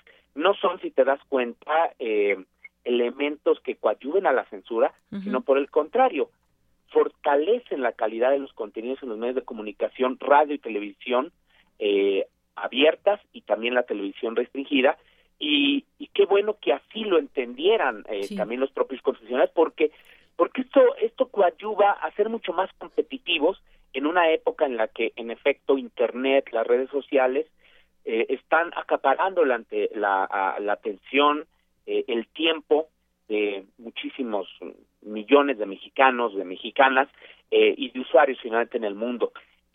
los derechos de las audiencias es, se derivan de lo que es la libertad de expresión que tienen los, los concesionarios, pero con responsabilidad, y por supuesto también del derecho a la información que tenemos eh, las audiencias en relación con los contenidos y de que pues bueno esto esto implica a la larga como decíamos una producción de contenidos de calidad. Así es, justamente de calidad. Alguien que, que vele por eh, todos esos derechos de nosotros como radio escuchas, como televidentes, que tengamos esa, esa eh, pues que alguien nos escuche también cuando algo no nos gusta y podamos expresarlo y de esta manera pues se genere también estos estos buenos contenidos. Pero bueno, el tema ahí sigue porque siempre es bueno que crezca, que esta figura se vaya eh, se vaya bueno vaya siendo más y representativa en muchos otros medios de comunicación. Aquí en su momento también pues Radio UNAM tendrá el suyo y pues por lo pronto muchas gracias Gabriel. Al contrario, mira, pues Canal 11 también lo, tiene, lo tuvo el Canal 22, el Instituto Mexicano de la Radio, lo tienen en Radio Educación, ahora la Universidad de Guadalajara. Es decir, sí hay, por supuesto que puede funcionar la autorregulación, pero si te das cuenta, es sobre todo en los medios públicos a nivel federal y en algunas universidades. Eh, qué bueno que Radio UNAM, TV UNAM próximamente lo tengan y pues que sea así como que un ejemplo para los medios comerciales que tanto se resisten. Ya ves, en Noticias MBS decidieron desaparecer esta figura. Pues bueno, porque a veces también resulta una figura incómoda. Así es, se han perdido un poco la brújula, pero bueno, pues muchas gracias eh, Gabriel Sosa Plata por esta comunicación con nosotros aquí en Prisma RU de Radio UNAM. Al contrario, muchísimas gracias por la oportunidad y el espacio y una excelente tarde para las audiencias y para ti. Muchas gracias, hasta luego. Hasta luego. Hasta luego, Gabriel Sosa Plata es especialista en temas de medios de comunicación y también, pues, por supuesto, esta figura que lo ha llevado a la Universidad de Guadalajara como defensor de las audiencias.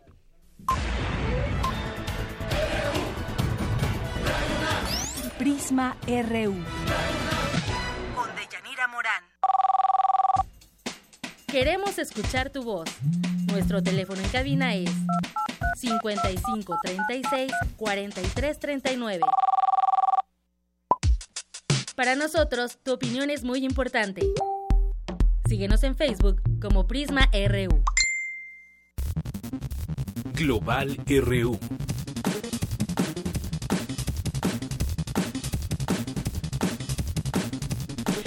Bien, vámonos ahora a los temas internacionales. Para ello nos acompaña aquí Eric Morales. ¿Qué tal, Eric? Buenas tardes. ¿Qué tal, Deyanira? Buenas tardes. Hoy tenemos mucha información internacional, así que arranquemos con nuestras breves internacionales. La canciller alemana Angela Merkel y el presidente ruso Vladimir Putin se reunieron este martes en Sochi. El conflicto en el este de Ucrania y Siria fueron los temas centrales de su encuentro. Además, el mandatario ruso también sostendrá una llamada telefónica con su homólogo estadounidense Donald Trump, informaron el Kremlin y la Casa Blanca. El presidente de Turquía, Recep Tayyip Erdogan, advirtió que su país renunciará a la petición de adhesión a la Unión Europea si no hay pronto nuevas reuniones de negociación. Al menos 32 civiles y combatientes antiyihadistas murieron este martes en ataques suicidas del Estado Islámico contra un campo de refugiados y desplazados en el noreste de Siria, denunció el Observatorio Sirio de los Derechos Humanos. Los líderes del Congreso estadounidense presentaron un acuerdo para dotar al gobierno federal de un presupuesto que mantiene el plan de la Casa Blanca de potenciar la defensa, pero no incluye previsión para el polémico muro en la frontera con México. Sindicatos brasileños anunciaron que seguirán manifestándose en rechazo a las medidas de austeridad del presidente Michel Temer. No descartaron una nueva huelga general como la del pasado viernes. Numerosos defensores de los derechos indígenas son arrestados y encarcelados en América Latina bajo acusaciones de terrorismo o pertenecer a grupos políticos, denunció la Organización de las Naciones Unidas. En otro tema, el presidente de Venezuela, Nicolás Maduro, anunció que reformará la constitución de su país, vigente desde 1999 e impulsada por el exmandatario Hugo Chávez, por lo que convocó a la creación de un Congreso Constituyente. Aseguró que el carácter de la nueva Carta Magna será chavista y afirmó que en ella estarán vertidos los intereses del pueblo venezolano. Escuchemos las palabras del mandatario Nicolás Maduro. Hice lo que haría Chávez, estoy seguro hice lo que mi conciencia bolivariana y chavista manda, convocar el poder absoluto del pueblo soberano de Venezuela a través del artículo 348 convocando una Asamblea Nacional Constituyente originaria, plenipotenciaria, constitucional, en ese sentido, Maduro afirmó que el constituyente será popular, revolucionario y bolivariano. Además, subrayó que uno de los objetivos principales es la creación de nuevas formas de democracia participativa y protagónica. Sin embargo, no dio detalles. El presidente venezolano afirmó que habrá 500 asambleístas, de los cuales 250 serán elegidos por su gobierno, mientras que los otros 250 serán a través del voto de los sectores más populares. Yo convoco el poder constituyente originario para lograr la paz que necesita la República, para derrotar el golpe fascista y para que sea el pueblo con su soberanía quien imponga la paz, la armonía, el diálogo nacional verdadero. Esto es muy importante, Deyanira, porque la oposición eh, en este sentido ha dicho que pues la selección de la Asamblea Constituyente a través de del propio gobierno de Maduro y de eh, los sectores más populares de Venezuela puede ser eh, puede beneficiar para que sean la mayoría simpatizantes al gobierno de Maduro. Y bueno, pues eh, esto es lo que ha dicho la oposición y esto lo ha dicho en voz del presidente de la Asamblea Nacional y opositor a la, a la administración de Maduro, Julio Borges, porque llamó a los venezolanos a rebelarse ante la constitución de Maduro y bueno, vamos a escuchar lo que dijo frente a los medios de comunicación. Es Nicolás Maduro disolviendo la democracia y disolviendo la república. Y frente a eso, la unidad democrática. Y los diputados de la Asamblea Nacional llamamos a rebelarse el pueblo de Venezuela y no aceptar este golpe de Estado. Lo que hoy se anunció no es una constituyente. No se dejen engañar. No es una constituyente.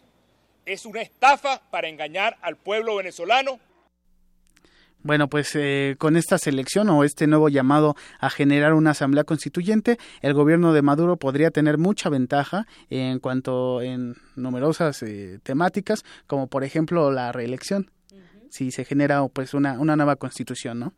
Así es, efectivamente es, un tema pues bastante fuerte que habría que analizarlo, pero por lo pronto se sigue viendo como esa bomba de tiempo ahí en, en, Venezuela, donde pues hemos visto desde hace ya varios años esta Venezuela dividida, pero pues tendrá que tomar algún destino en algún momento. En este instante pues se está formando todos esos grupos a favor, en contra, pero en algún momento tendrá que haber claridad y tendrá que haber una de esta crisis resurgir algo algo bueno para Venezuela porque porque no podría ser de otra manera. Claro, y esto se da luego de que Venezuela anunciara la, la salida de, de, su país, de, de, Venezuela, uh, de la Organización de Estados Americanos. Y en ese sentido, el gobierno de Argentina eh, dijo precisamente eso, ¿no? Que esta decisión eh, le echa más leña al fuego. Eh, esas fueron la, la, sus palabras, eh, parafraseando un poco, pero bueno, sí ya ha causado varias reacciones este anuncio de una nueva asamblea constituyente. En otro tema, en el marco del Día Internacional del Trabajador,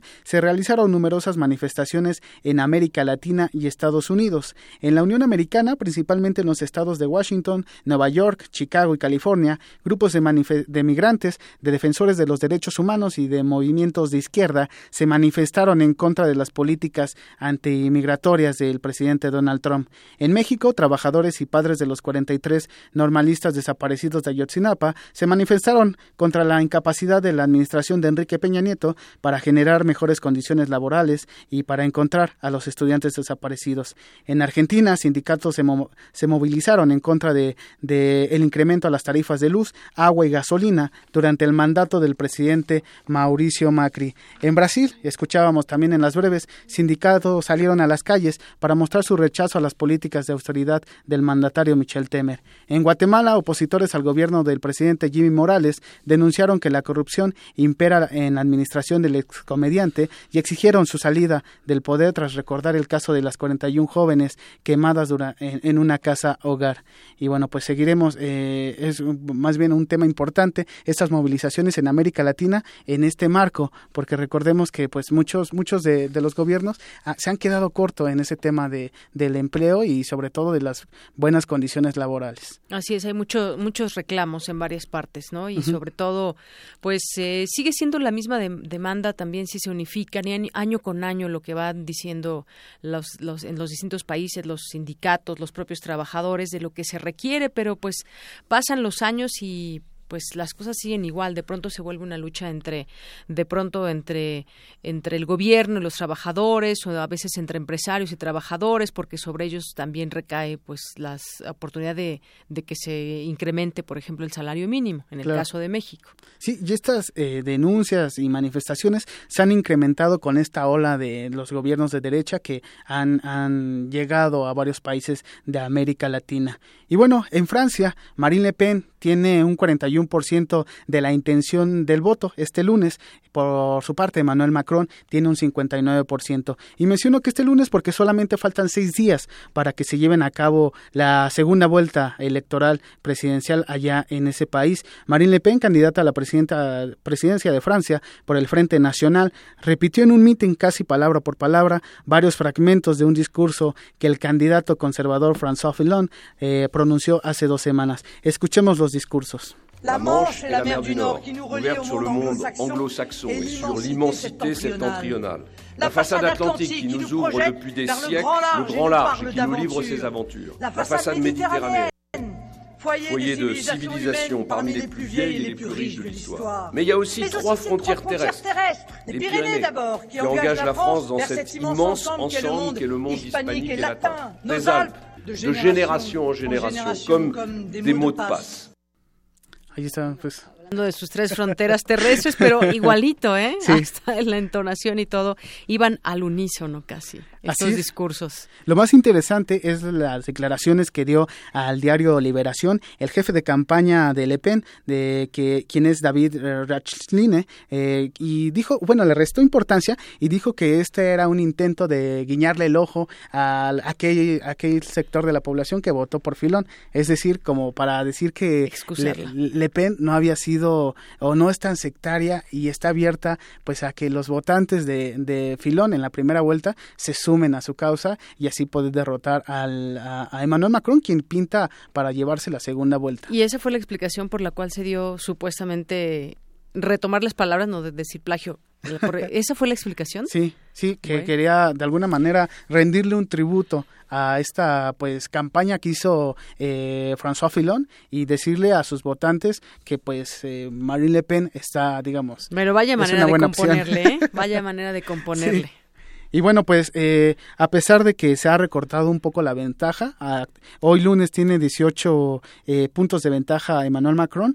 Eh, después de que terminó la primera vuelta, los sondeos decían que tenía 20, 21 puntos. Se ha recortado un, un poco la ventaja, pero, pero bueno, pues se mantiene esta amplia favoritismo por, por el candidato centralista e independiente Emmanuel Macron que seguramente ganará la segunda vuelta. Pues ya los franceses tendrán esa oportunidad de decidir. Así es, y bueno, pues nos escucharemos el día de mañana, de Yanira. Claro que sí, Eric, muchas gracias, buenas tardes.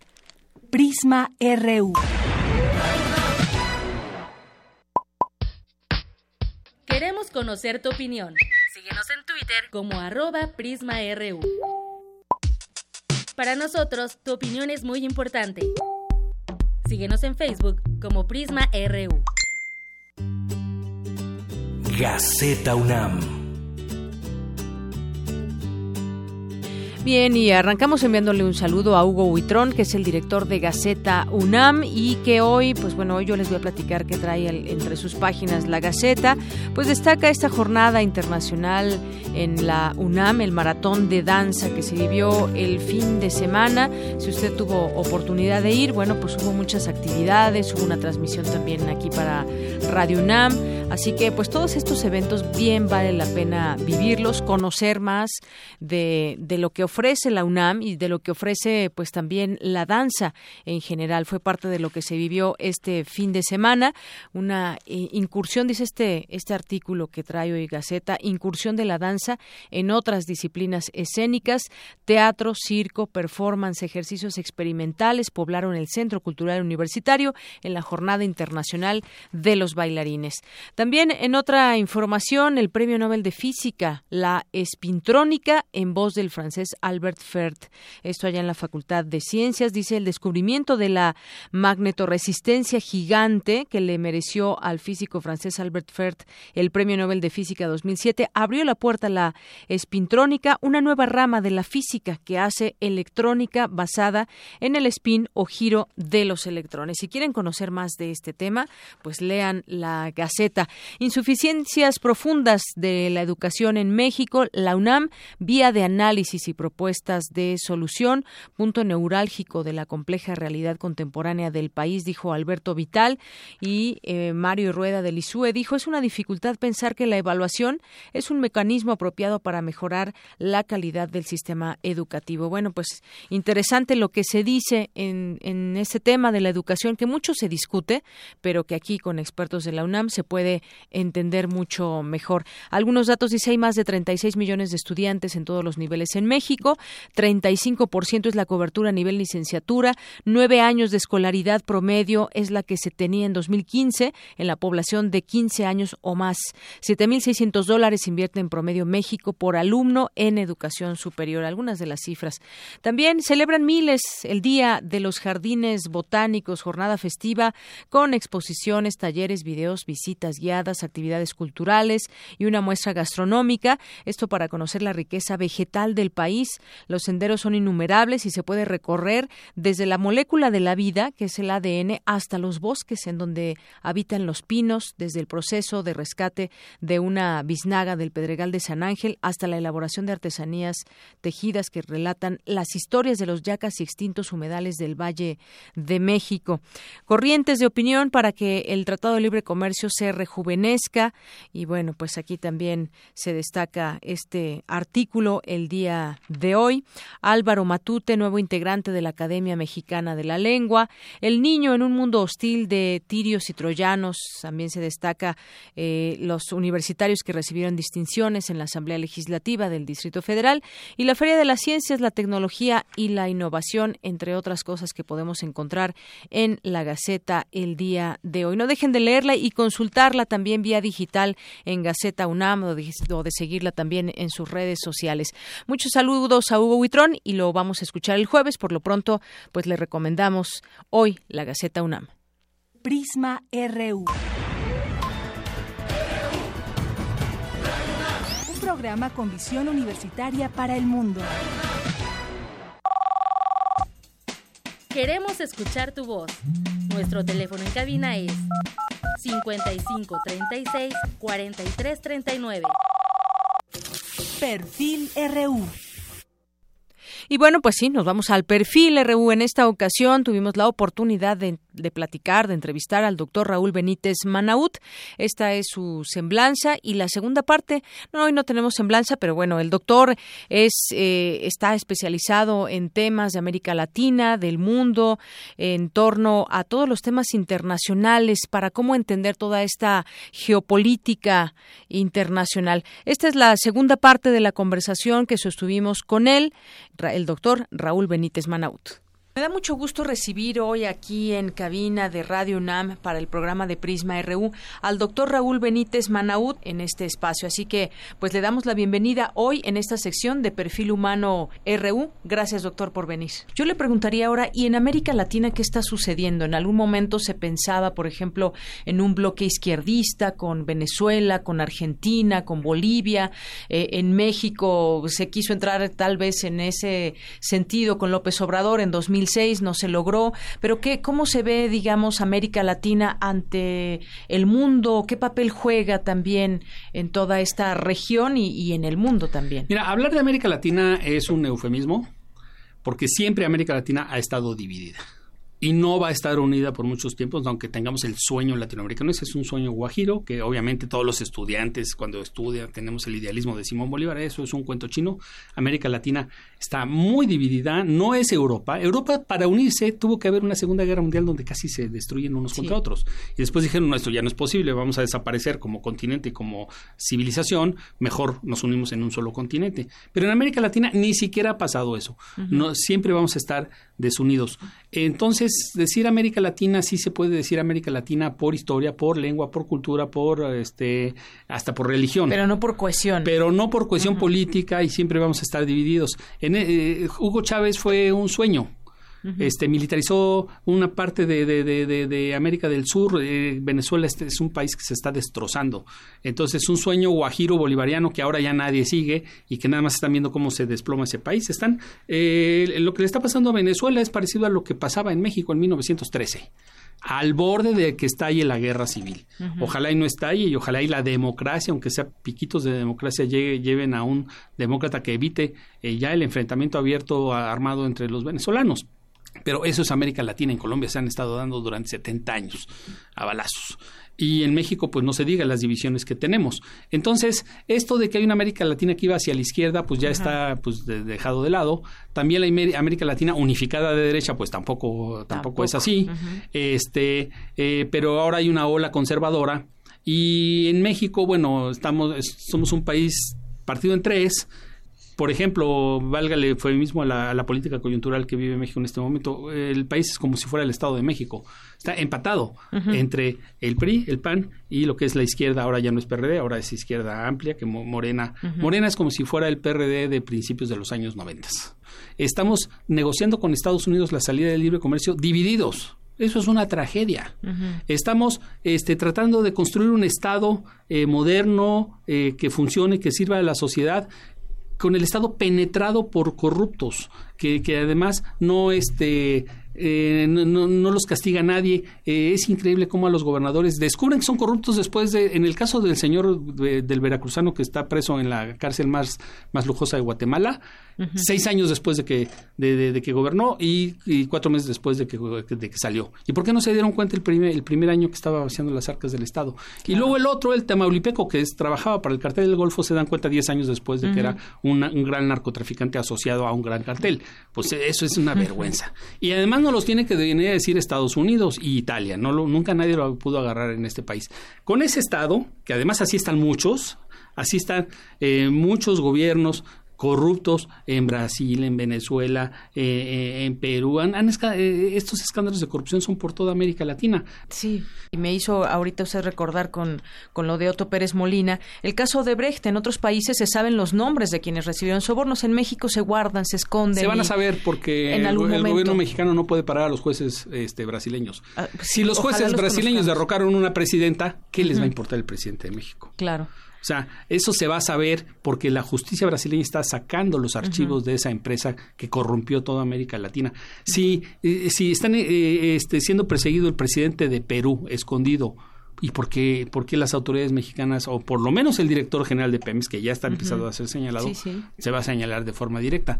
Una cosa es la influencia del poder en México y otra cosa es que llegue a otros lados. Yo lo que te digo, el, aparato judicial brasileño, si está acusando a Lula, un superpresidente, y, tumbó a una presidenta pues que se vaya a tocar el corazón por el director general de Pemex, lo, dudo. Pues sí, ojalá que pronto conozcamos esos nombres. Pero lo que está muy vivo aquí en México, pues es el tema del narcotráfico, el crimen organizado, las drogas. Hoy declaraba eh, Kelly de Estados Unidos que pues México tiene tantos problemas por el consumo que hay desde Estados Unidos y demás cosas que también ya se saben, pero se esperará algo diferente con Donald Trump en este tema del, del narcotráfico y en su momento momento lo que se había dicho y que después se desdijeron en algunas eh, notas porque no había sido correcto de que incluso podría entrar el ejército de Estados Unidos y demás y, lo cual resultó ser hasta donde sabemos una mentira, pero ¿se ve algún cambio que pueda haber durante la época Trump? Mira, yo creo que va a haber armas más afiladas de parte de Estados Unidos que las armas militares. Este Donald Trump no se guarda las cosas en la boca. Este, él no va a hacer nada para controlar el tráfico de armas hacia México y cruzar las fronteras de Estados Unidos hacia México es facilísimo sin ninguna documentación.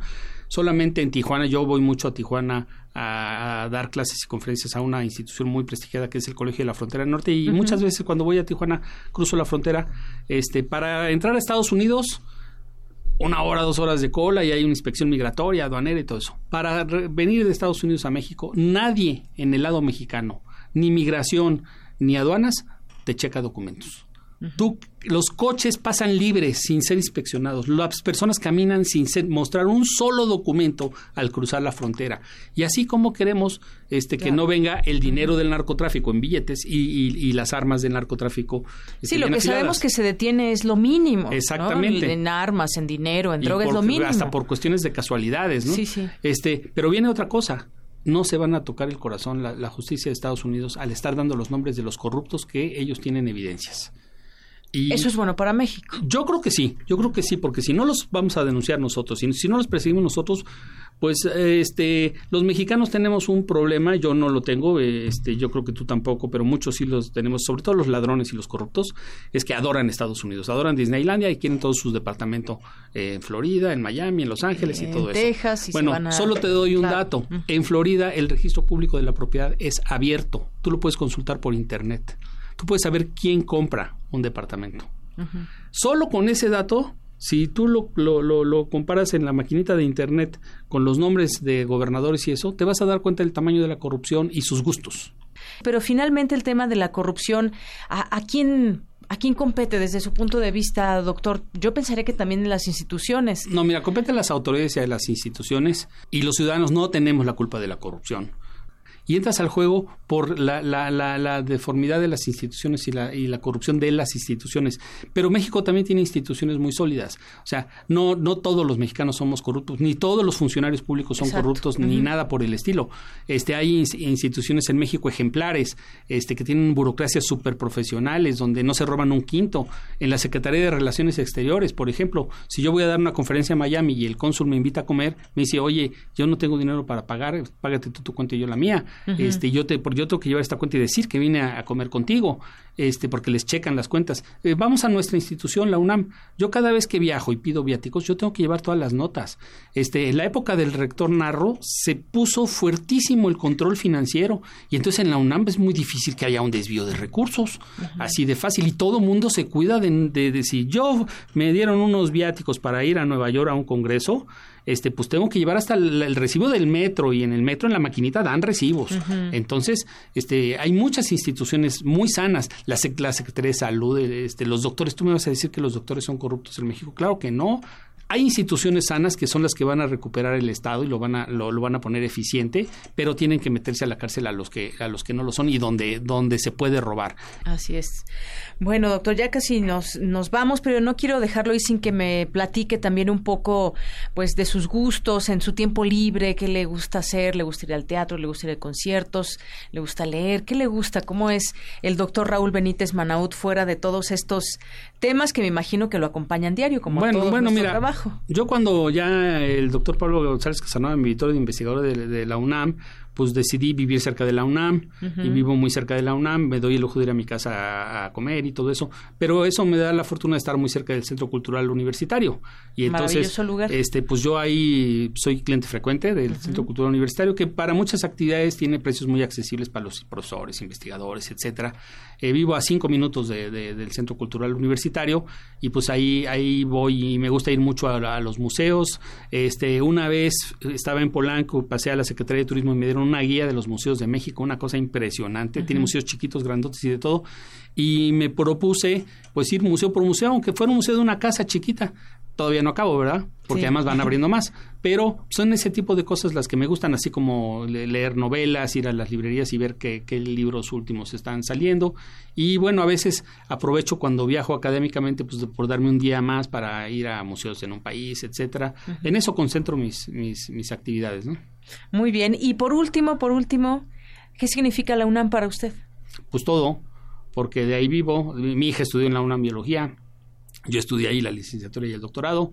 Ahí trabajo y me, ha dado todo y yo, yo, estoy muy satisfecho en la UNAM. Tengo grupos de alumnos en el posgrado, en la licenciatura, los provoco, este, los pongo a, a veces me llevo sorpresas desagradables, ¿no? ha bajado el nivel cultural de los estudiantes de la licenciatura, que yo se lo atribuyo a dos factores. El Internet, que ahora todo se les hace fácil y se fusilan todo, no todo, pero eso eso vicia mucho a los alumnos. Y no hablo de la UNAM nada más, también doy clases en el ITAM y voy mucho a diplomados a la Ibero y todo eso. Y el Bester Gordillo los estudiantes que vienen de, las estructuras públicas del país están en desventaja por culpa del Bester Gordillo y, de, de, los maestros que no son conscientes del trabajo que tienen que hacer. Afortunadamente, el aparato de preparatorias y universitario tiene autonomía y no entra en esos vicios. Pero vienen los chavos mal formados y hay que enseñarles a poner acentos. Y yo les hago exámenes a los alumnos, por ejemplo, a mano en la clase para que ver su nivel cultural y a veces me llevo muy buenas sorpresas y a veces me llevo desagradables sorpresas, ¿no? Y les pongo preguntas de, de, cultura general mexicana y universal y a veces salen muy mal y a veces salen muy bien. Todo esto, así es el país. Tiene estudiantes buenos, estudiantes malos, pero sí, desgraciadamente, en el origen la educación pública necesita una súper sacudida. Bueno, pues doctor, un gusto haber platicado con usted. Como no, un saludo a toda la audiencia de Radio UNAM y muchas gracias por tenerme aquí en cabina otra vez. Prisma RU. Pues me da muchísimo gusto recibir en este programa de Prisma RU aquí en Radio UNAM a nuestra querida Margarita Castillo, que ustedes seguramente ya la conocen. Su voz es inconfundible y su voz es una de las voces de Radio UNAM para darnos a conocer muchos eventos, historias, poesía, cuentos. Y en esta ocasión, pues antes que otra cosa, te doy la bienvenida, Margarita. Muchas gracias. Es un honor, es un privilegio estar en estas frecuencias de Radio UNAM. Un honor, exactamente. Y yo la invitamos en esta ocasión porque queremos platicar contigo, Margarita, sobre la poesía suculenta que se llevará a cabo los días martes de mayo en la sala Julián Carrillo. Platícanos un poco quiénes van a estar. Tú vas a estar también en este en este cartel. Platícanos. Amablemente, este el Departamento de Socioculturales de nuestra querida Radio UNAM se dedica a hacer, este, viste niños Dios, hace trutru, bueno, hacen cine, ponen danza, hay una ópera maravillosa con Luz Angélica, etcétera. Y la maestra Romo, eh, Marta Romo. la queridísima maestra Marta Romo, eh, un saludito, lo que hace es organizar un ciclo de poesía durante todos los martes de mayo a las 8 de la noche, que es una hora cómoda para el espectador, no sé si para nosotros este, en, particular, pero yo es un privilegio, a la maestra no le puedo decir que no, etcétera. Entonces yo lo primero que hago es agradecer enormemente que alguien crea que lo que yo escribo es poesía, yo así lo intento. Faltará el, el otro el que lo diga. Yo este eh, creo que todos tenemos derecho, yo creo que el solo hecho de que ustedes nos hagan favor de darnos espacio habla de la esperanza, habla del decirle a la gente sí se puede, no es que le den a usted espacio, sino que usted haga lo que tiene que hacer y el espacio se irá generando. Eh, yo querría hablar sobre el nombre que llama poesía suculenta, porque la palabra suculenta eh, es una muy propositiva palabra que habla sobre un tipo, en este caso es a lo que me remite, eh, un tipo de plantas las plantas suculentas se dan en el desierto, son las inteligentes que chupan agua del rocío, la poca que pueden sacar de abajo y, hacen hojas gordas que guardan el agua. Y tienen la enorme sabiduría que ahí están y cuando hay una hija nueva, se sacrifica la más vieja y se muere para que la nueva quede. el hecho suculento me parece, este, aparte de que suena sabrosísima, ¿no? Sabrosísima. Bueno, entonces eh, eh, yo intentaré hacer lo que debo hacer, te voy a tomar, em, bueno, eh, lo que debo hacer, yo preparé mis cosas, siempre lo hago con amor, etcétera, pero entonces eh, estarán la maestra Miriam Moscona, precisamente Mónica Mansur, está Yamile Paz Paredes y terminamos el ciclo con Elsa Cross, todas mujeres magníficas que yo estoy segura de que la gente las escuchará con placer, pero que, la, que sepan, eh, el, el que les den una cabida en la sala Julián Carrillo un martes dedicado a la poesía. Yo espero que ellas sean muy felices. Seguramente lo serán, igual que tú. Hacemos esta invitación de verdad a todas las personas que nos están escuchando, a que vengan, a que inviten a otras personas. La entrada es, libre y como tú bien dices, Margarita, será suculento escucharlas a ustedes, cada una un día de, martes de los Martes de mayo a las 8 de la noche y decirle a la gente, mire, eh, se pelea por el hecho de que algo sea yo me lleno la boca cuando hay entrada libre.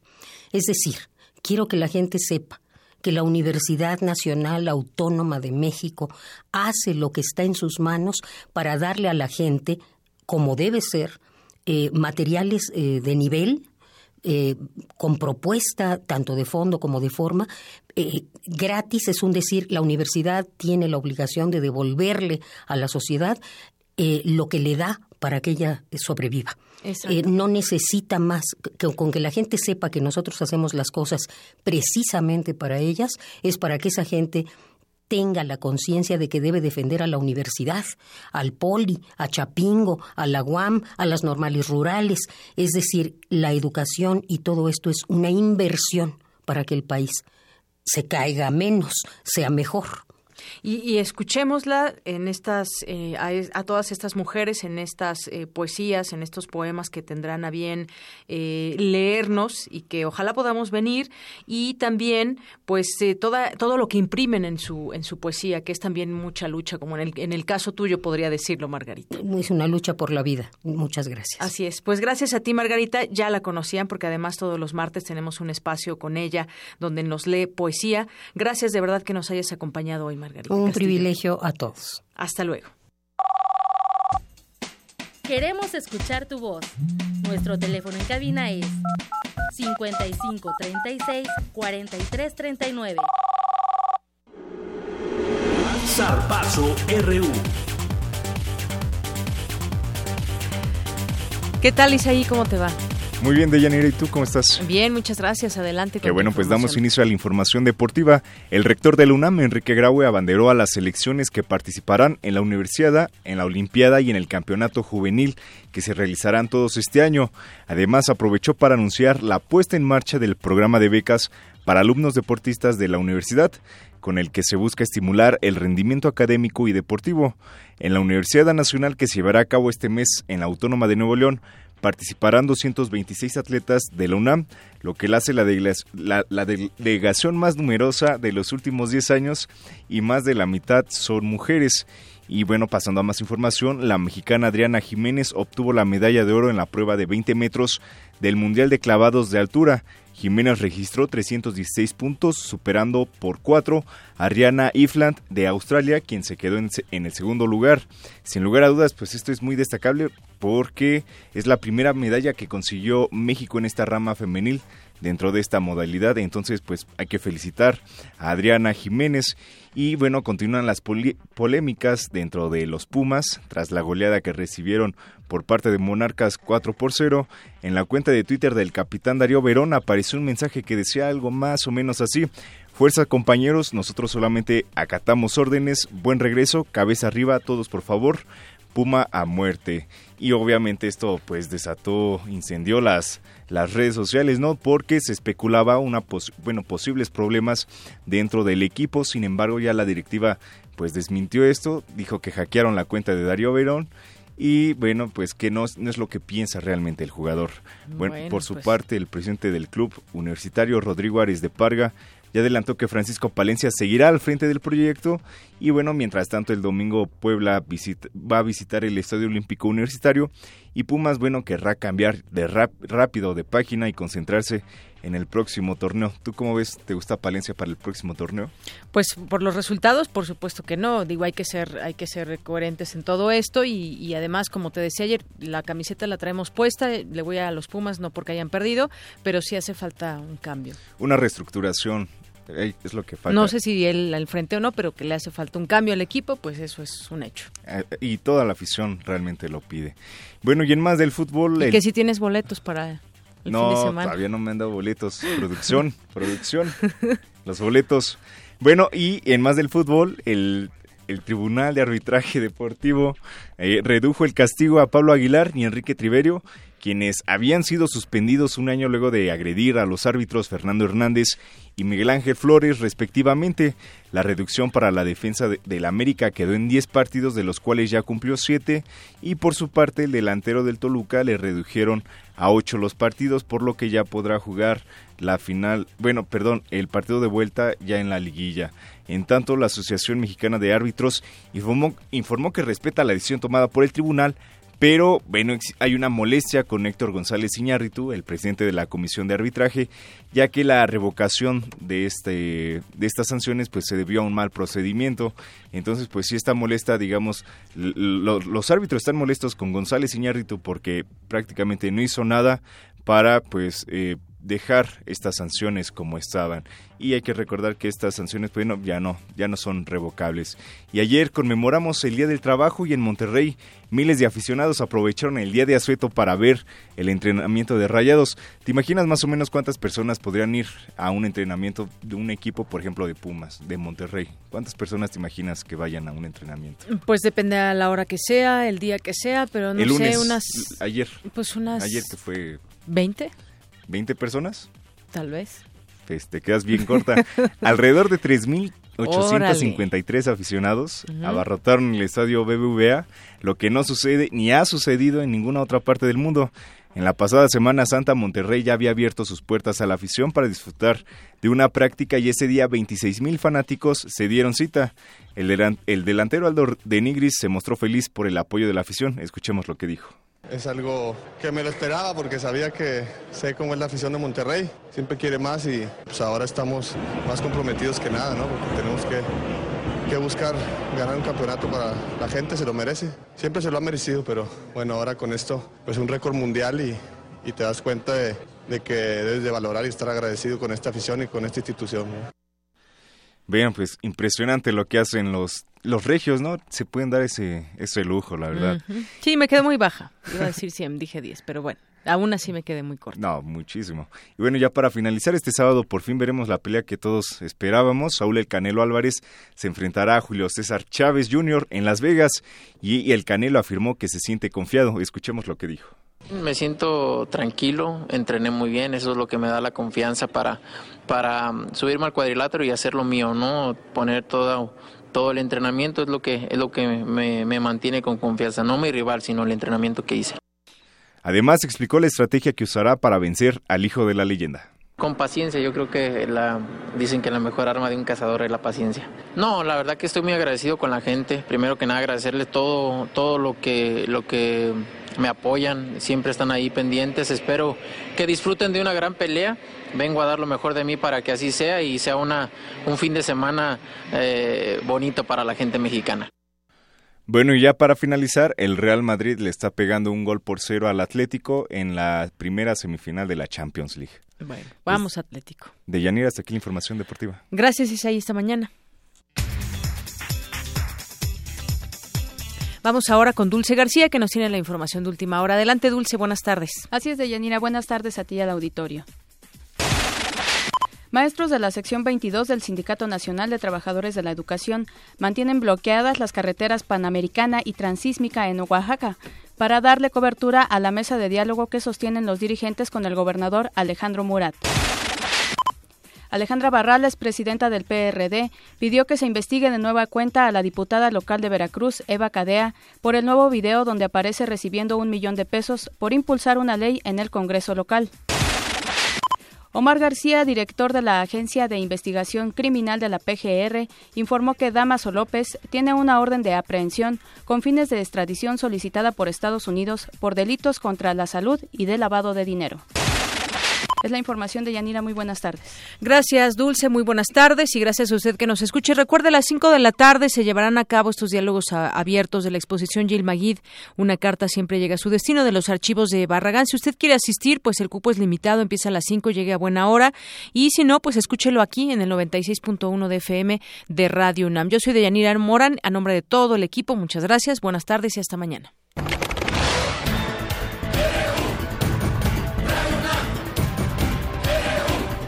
Prisma RU. Los perfiles del acontecer universitario de México y el mundo en una frecuencia. De lunes a viernes, de una a 3 de la tarde.